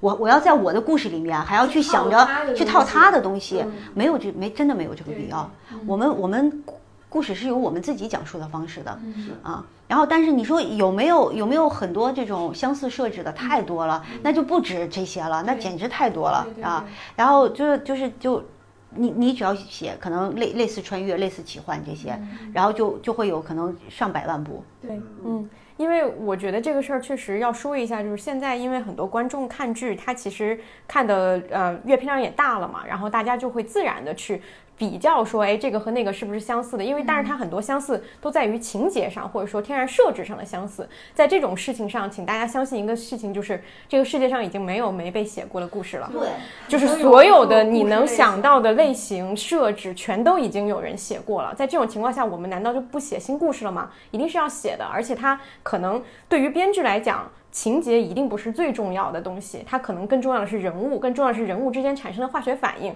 这不是单纯的说去抄袭情节就能够做到的事情，至少对于有追求的编剧来说不是这样的。所以大家在使用抄袭的这样的字眼的时候，其实有时候是很轻率的。因为这个事情其实是相当复杂的一个事儿，甚至大家使用这个词的时候是带着优越感的，就是我很了解这个东西，我看过了，然后我很懂它。其实我当时刚看完几集的时候，我非常强烈感受就是这个东西，如果他学一九八八的话，他是真正学到了点儿。嗯，学到一些东西的，对，你会觉得他把这个东西能学到，然后运用在自己的东西，我你就完全没有那个另，就对一九八八这个东西，你你你抄袭它已经毫无意义了，就是你抄袭一个神作已经没有什么意义了，所以你你对它，而且而且你想，我一个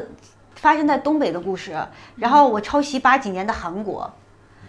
完全都不对，就我有什么可抄的呢？我就简直创作的观点，你就知道本身就是很难的。嗯，你各种都不搭，是因为大家没有作为创作者这个身份。对，只要你写过，你都知道这种抄袭是非常困难。它不是综艺节目里边你抄个游戏环节，抄游戏环节都抄不好。对，你接过来都都为什么不对？那就是因为啊。然后，因为我我我其实这几年，嗯，我们看过的就是有一些。嗯，还处在创作阶段或者说创意阶段的东西，想学一九八八的，没有十个也有八个，全都特别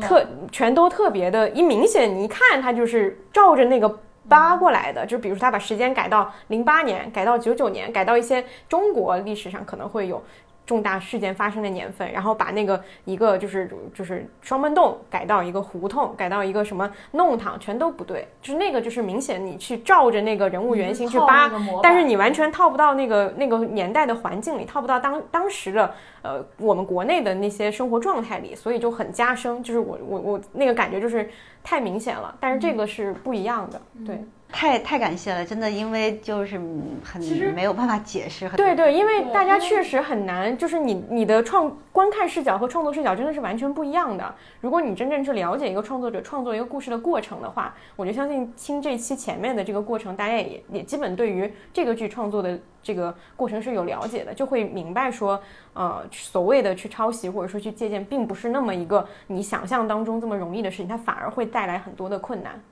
对，就是如果如果有一些网友或者观众，然后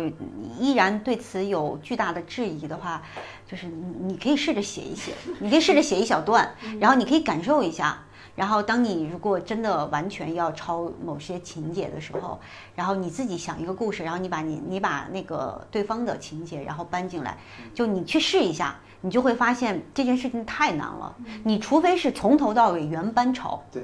嗯，可能是可以的。其实，尤其是这种完美度很高的一六八八这种，你是最难抄的，因为你从上到下螺丝钉每颗都不一样，可能有点劣质的、有点缺陷的反而好抄一点。嗯，这种最完美的，你要抄你就只能从头到尾抄。对，为什么夫妻的世界要翻拍？请回答一九八八不能翻拍，这就是原因。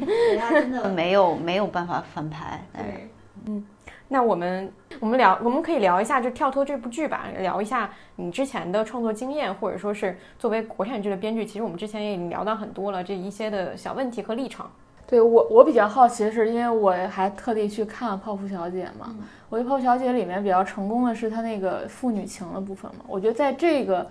剧里面，其实李五四和李青桐那个关系，我觉得也非常是亮点。就是你为什么非常执着写父女情？因为很多人经经历的父女情不是那么融洽，那么就我很羡慕，就是李青桐的那种那样的一个关系吧。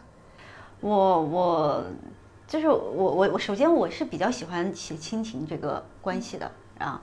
然后当时当时泡芙小姐的时候啊，我的那个呃前面的那就是她开篇的那个部分嘛，讲的就是泡芙跟她爸爸。然后他从小到大跟他爸爸的一个相处，就是他们两个人一 v 一的一个相处。就那段，我觉得我能看出来是是那个做朋友的编剧写的，就那段还挺那个风格还挺明显的。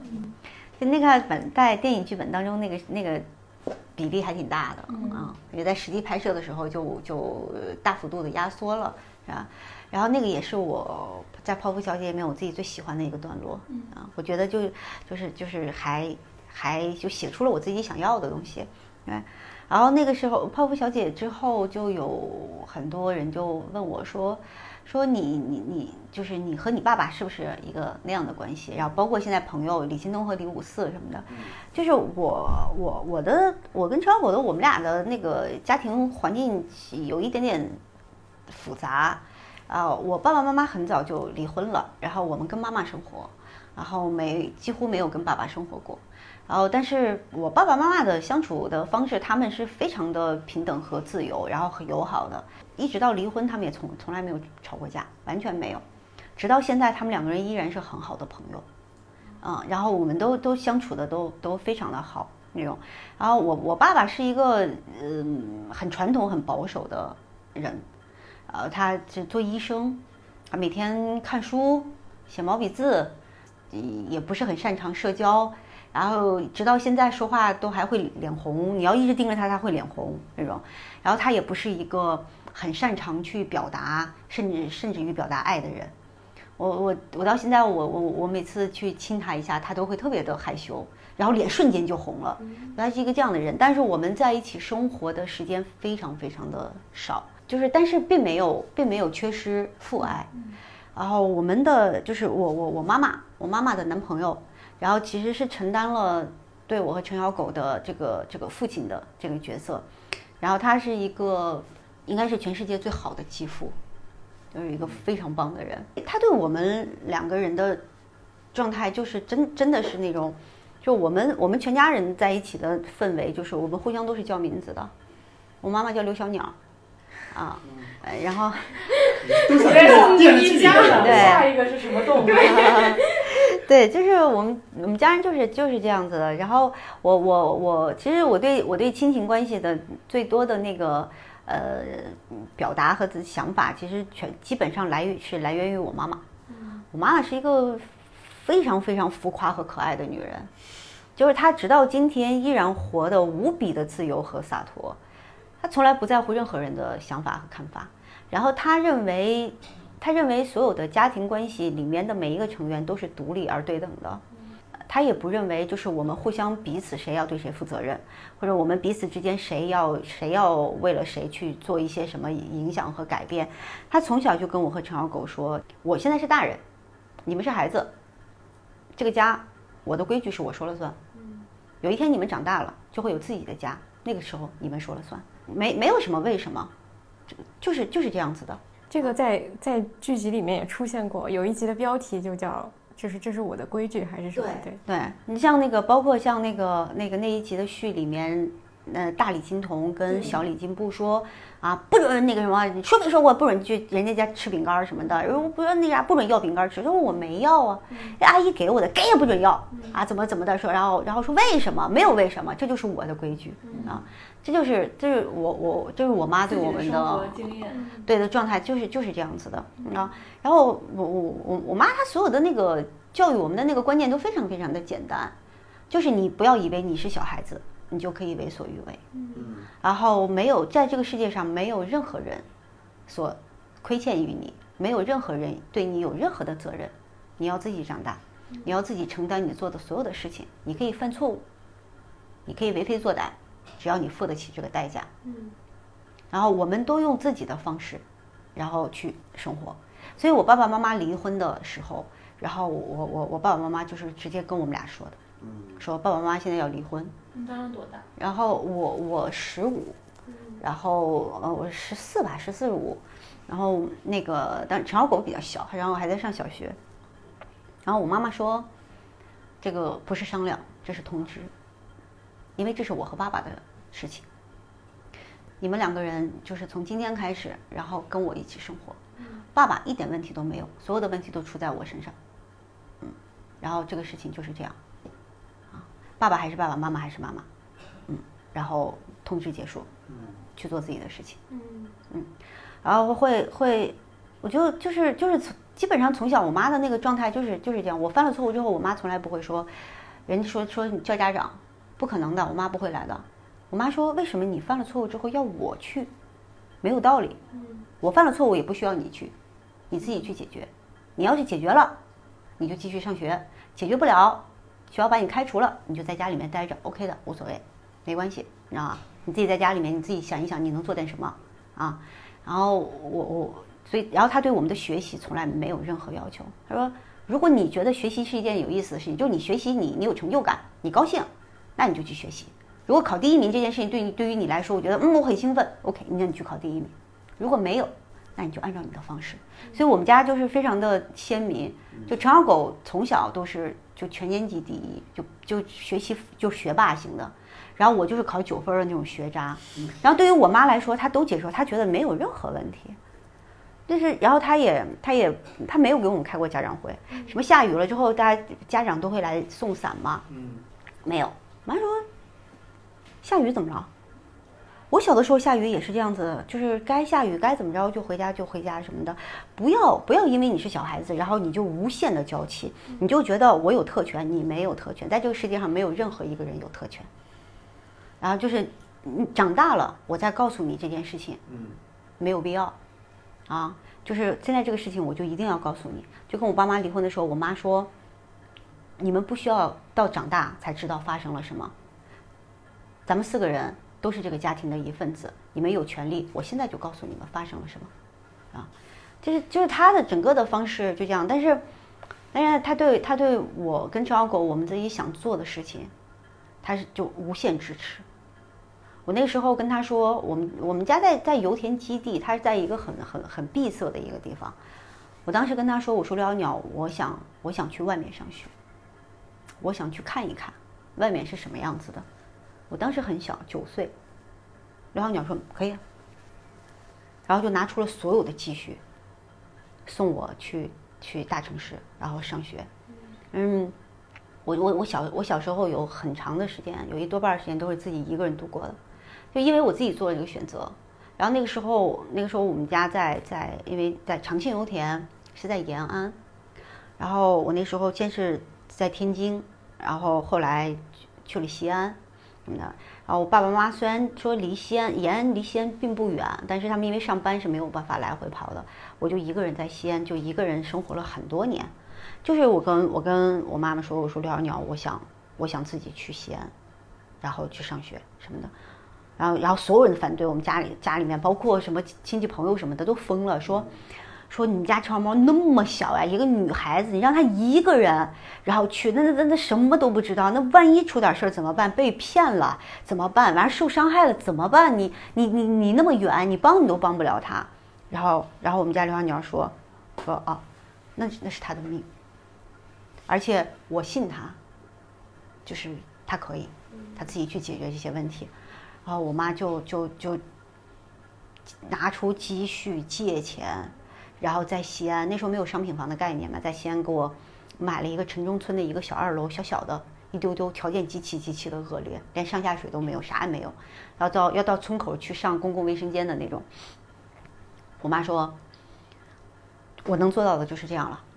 啊，然后接下来你自己你自己玩嗯，我说好嘞，然后我就一个人在在西安这样生活，然后一个人都不认识，啊，嗯，我我我妈状态就我，然后我特别，我特别我我到今天为止我都特别感激她，我因为我学习真的不好，我也不是那种能好好学习的人，你知道吗？也没那个脑子学，然后但是就是因为。我我我我提出了我的这个小小的要求，我妈拼尽全力帮我实现了这个小的理想，所以我才有了今天。所以就是我我从小到大的那一段就是很奇葩的那个那个经历，一个人长大的那个经历，然后它成就了我这后面这一生，我所有拥有的东西全部来自于，就来自于我我我我妈妈给予我的东西和来自于那段经历，但那段经历也是我妈妈给予我的。然后我到我到今天所有的我对这个世界的认知，然后我我我我可能相对来说还是一个就是可以自己嗯努力工作的，然后可以自己养活自己的一个人。我觉得这些就所有东西全是来源于我们家刘小鸟，嗯，对吧？就是他他对我跟陈小狗的那个那种影响真的是。就很细碎的，对对，他的状态就是真的就。就就我我身边所有的所有的朋友都极度的热爱刘小鸟，嗯，就他他我身边没有人叫刘小鸟阿姨啊什么的，大家全部都叫他刘小鸟，都叫他鸟，就是就是他的那个那个不知道他很奇怪，我们不知道他他的这些理念都是从哪里来的，嗯，没有没有人教他，但是他就觉得就是这样子的，嗯，后来我长大了之后，我就跟他聊天，我说你这些东西是。是刻意而为，就是你你自己想好，比如说我要怎么教育我的孩子，我可能自己是有一个计划的。然后聊聊鸟说，我我没有计划，我不知道怎么教育孩子，我就是只有我自己的方式，啊，我说那你那你对我们有信心吗？就是你的这个跟大多数的家长的教育方式都不一样，对你在这个事情上有有有信心吗？刘小鸟说，我对你们有没有信心那个事儿不重要，我对我自己有信心，我从来都对我自己有信心。你妈这。真的，适合也写适合写在剧里，对，特别酷。我觉得他简直太酷了，你知道？我觉得就是，然后有有一个有一个东西特别的打动我，就是我长大了之后，他跟我说，他说陈小猫，我不需要你孝顺，我希望你爱我。你不要因为我是你妈妈，然后孝顺我，那个东西不值钱啊。他说，但是我希望你爱我，不要因为我是谁。然后我说，我说你，那你希望你希望我们之间是一种什么样的相处关系，什么的？然后他说爱情。我说那你希望我是你的什么？他说男朋友。嗯，我说我说为什么？我说为什么？然后他说他说这个世界上就只有爱情，它是无私的。就是我们可能很多人会说亲情是无私的，比如说我妈妈爱我们，我们爱妈妈，这个东西是无私的。然后然后刘小鸟说不。这个东西它是有附加条件的，因为她是妈妈，因为你是女儿，它一定是有附加条件的。只有爱情是来自于陌生人和陌生人之间的，那个东西是最单纯的，那个东西就是赤裸裸的，所有东西都不考虑，我就是爱你，只有这一件事情。他说，所以我希望你长大了之后，我希望你们咱们两个人之间是爱情，你做我男朋友，无限宠爱于我。我说没有问题。然后，然后就是就是就是我，所以我们俩的我们俩现在的就我长大之后，我们俩的关系就是男朋友和女朋友的关系，这种。因为他他他他整个人的要求就是，就我我从上班之后的赚赚到第一第一块钱，就是全部交给他的，一直到现在，我基本基本上我留我自己一点点小小的生活费，我跟长小狗，钱都是交给他的。所以，他他的他整个人的状态就是就是这样，他就会跟我说，他说他说那个我要什么什么什么，然后你的钱。就是到账了什么的，然后他说钱交出来，啊，完了之后我说我说那个什么就是就是啊怎么有时候会跟他讨价还价一下，知道吧？不行，我不，然后就是然后然后我身边嗯然后有人跟他说说是，你这就就怎么就全要了呢什么的，然后怎么怎么的，然后他就会特别理直气壮的说，他说一个男朋友养他女朋友是应该的，你对我这些东西是应该的啊，然后就就是这，然后我说。你你你赚那个什么，你我我我我说我自己我都我都想买个东西什么的，我都我都我都没钱，然后怎么怎么着？我说你这个月我我留一点什么的，然后刘小鸟就跟我说，那是因为你赚的不够多。哎，我就就就就经常被奇奇怪怪的就被说服了。我就一想，呀妈，怎么还突然有点愧疚感了呢？突然对自己自我怀疑。完之后就是我我我我每次就是给他钱的时候，然后他就自己拿着拿着钱就。就他有一个他的他的那个手机不是就是会会收到那个收款的那个信息嘛？他那个他他他有一个那个信息专门是小狗叫，就汪汪，你知道吧？所以他每次呢，他就专门设置了，只要小狗一叫，他就知道他收到钱了。然后然后那边的手机只要小狗一叫，就汪汪汪一叫，你知道吧？然后他就拿着手机直接在家里面就开始转圈儿。然后边唱歌边转圈儿，然后自己就蹦什么的，然后过来在我脸上，然后亲一下，然后就捧着我的嘴这样，嗯哇亲一下，然后自己就很美啊，就是就是那个那个那个，在那一刻我特别有成就，我就极有成就，我就看着他整个人，你知道吗？就像一个就一个是就是那种那种那种那种三岁的那种小傻子孩子，然后自己自己特别特别嘚瑟，你知道吗？就那一刻就充满着像一个骄傲的公主一样。然后我我我那一刻我就特别有成就感。后来我觉得我是不是被 PUA 了？我刚，我刚刚也想到这个词。奇奇怪怪的，你知道吗？就是这这这一切都发生的啊！我觉得现在就是就就以给刘小鸟钱为乐，什么回事儿？这个东西啊，但你根本就不知道问题出在哪。就我现在，即便是跟你们说我是不是被 PUA 了，我也不知道他到底是哪里 PUA 我了。对，我就特，所以我对亲情关系我就非常的喜欢，然后也很喜欢写那种。对我刚发了一发现了一下国产剧编剧的问题，基本上也都回答了。我觉得就是我们最后落在这个挺好。程小猫和刘小鸟的关系来回应这部剧李青桐和李进步之间的关系，是个特别好的结尾。对对对，没有想到还能听到一个这么首尾呼应，对，对，挺好的。哎，那你就是接下来，因为我看你公众号也写，你是不是接下来想去当导演？有这个计划吗？对对对，你接下来有什么对于自己的想法和规划吗？《刘小鸟传 》，瞎说。对你还有什么特别想写的故事吗？我我我说实话，我在我现在的这个年纪的状态，其实我真的是很想写一些现实题材，然后比较偏生活流的一些一些一些东西，比如说。在一些中年人的一些生活，包括婚姻、爱情、事业，就这些东西。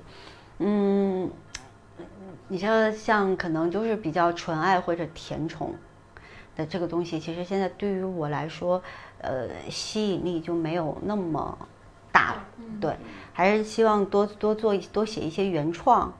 然后。嗯，让我现在再去，我觉得就就再去费劲的，比如说再写什么校园青春什么的，我就我就觉得没有必要了，我不会写的比这个再好了，一定不会再好了。所以，嗯，我确实是想做一些别的尝试，包括古装，我没有写过古装，张小狗写过，我我还没有写过古装，嗯，所以也很想试一下，很很希望去做一些相对更厚重一点的东西吧，比如说像。那个就真的是像什么《清平乐》呀什么的，这种真的无限向往，但是不不一定能写，就你不一定能写，但是你看到那个东西，你会你会羡慕的，你真的就作为创作者，你会羡慕，就是他们在在做一个那么宏大的故事啊，然后很复杂，非常复杂。我每次我每次在看类似于这样的题材的时候，我的心里面都是羡慕的，我会觉得嗯，没有那么多，呃。戏剧冲突下的情情爱爱，一定要怎么样怎么样，你知道吗？那里面那么多的人物，每一个人物有巨大的命运变化，就是就画卷一样，非太真真好，真的特特别好，是吧？诶，就很想要，包括很多现实题材，你像都挺好什么的，就很羡慕。每次看到这样这些作品的时候，就非常非常的羡慕，因为我觉得他们就是嗯，他们他们可以去真的。写每一个人，他真的可以无限贴近于现实本身，嗯嗯，然后来做一些故事。但是你可能偶像剧啊、甜宠剧啊，它是悬浮的，它可能甚至于需要你悬浮，它这个故事可能才会更成立。他梦，对它拍出来可能才更好看，因为你是要造梦的，对吧？我觉得，我觉得我这年纪，我我前两天刚刚过了三十七岁的生日，所以我觉得我可能真的，嗯，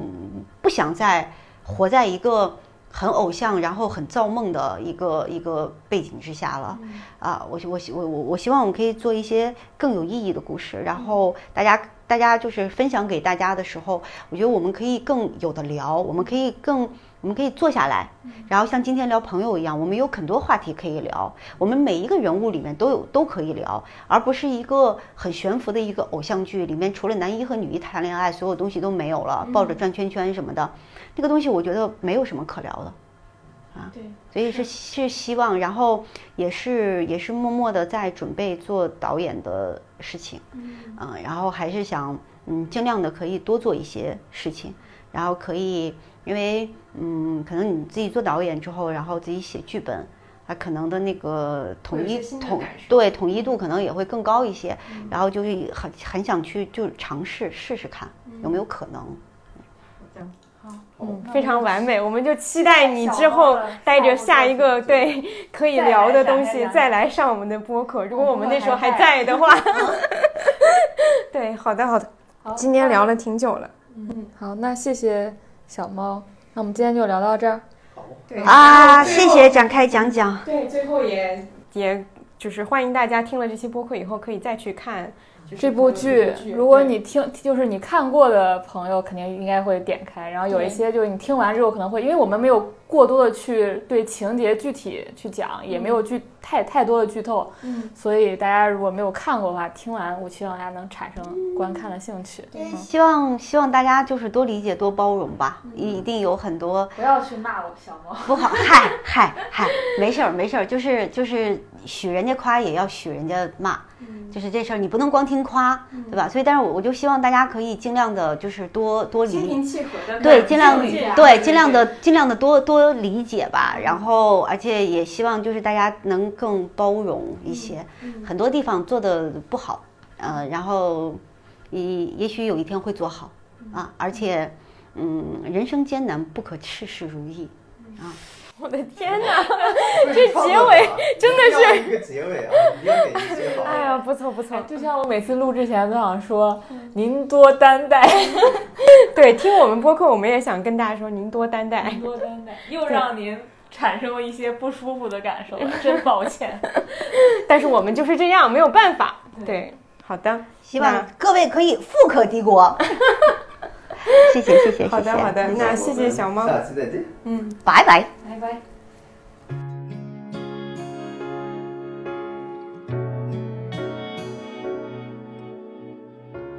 跟在你身后，强压着冲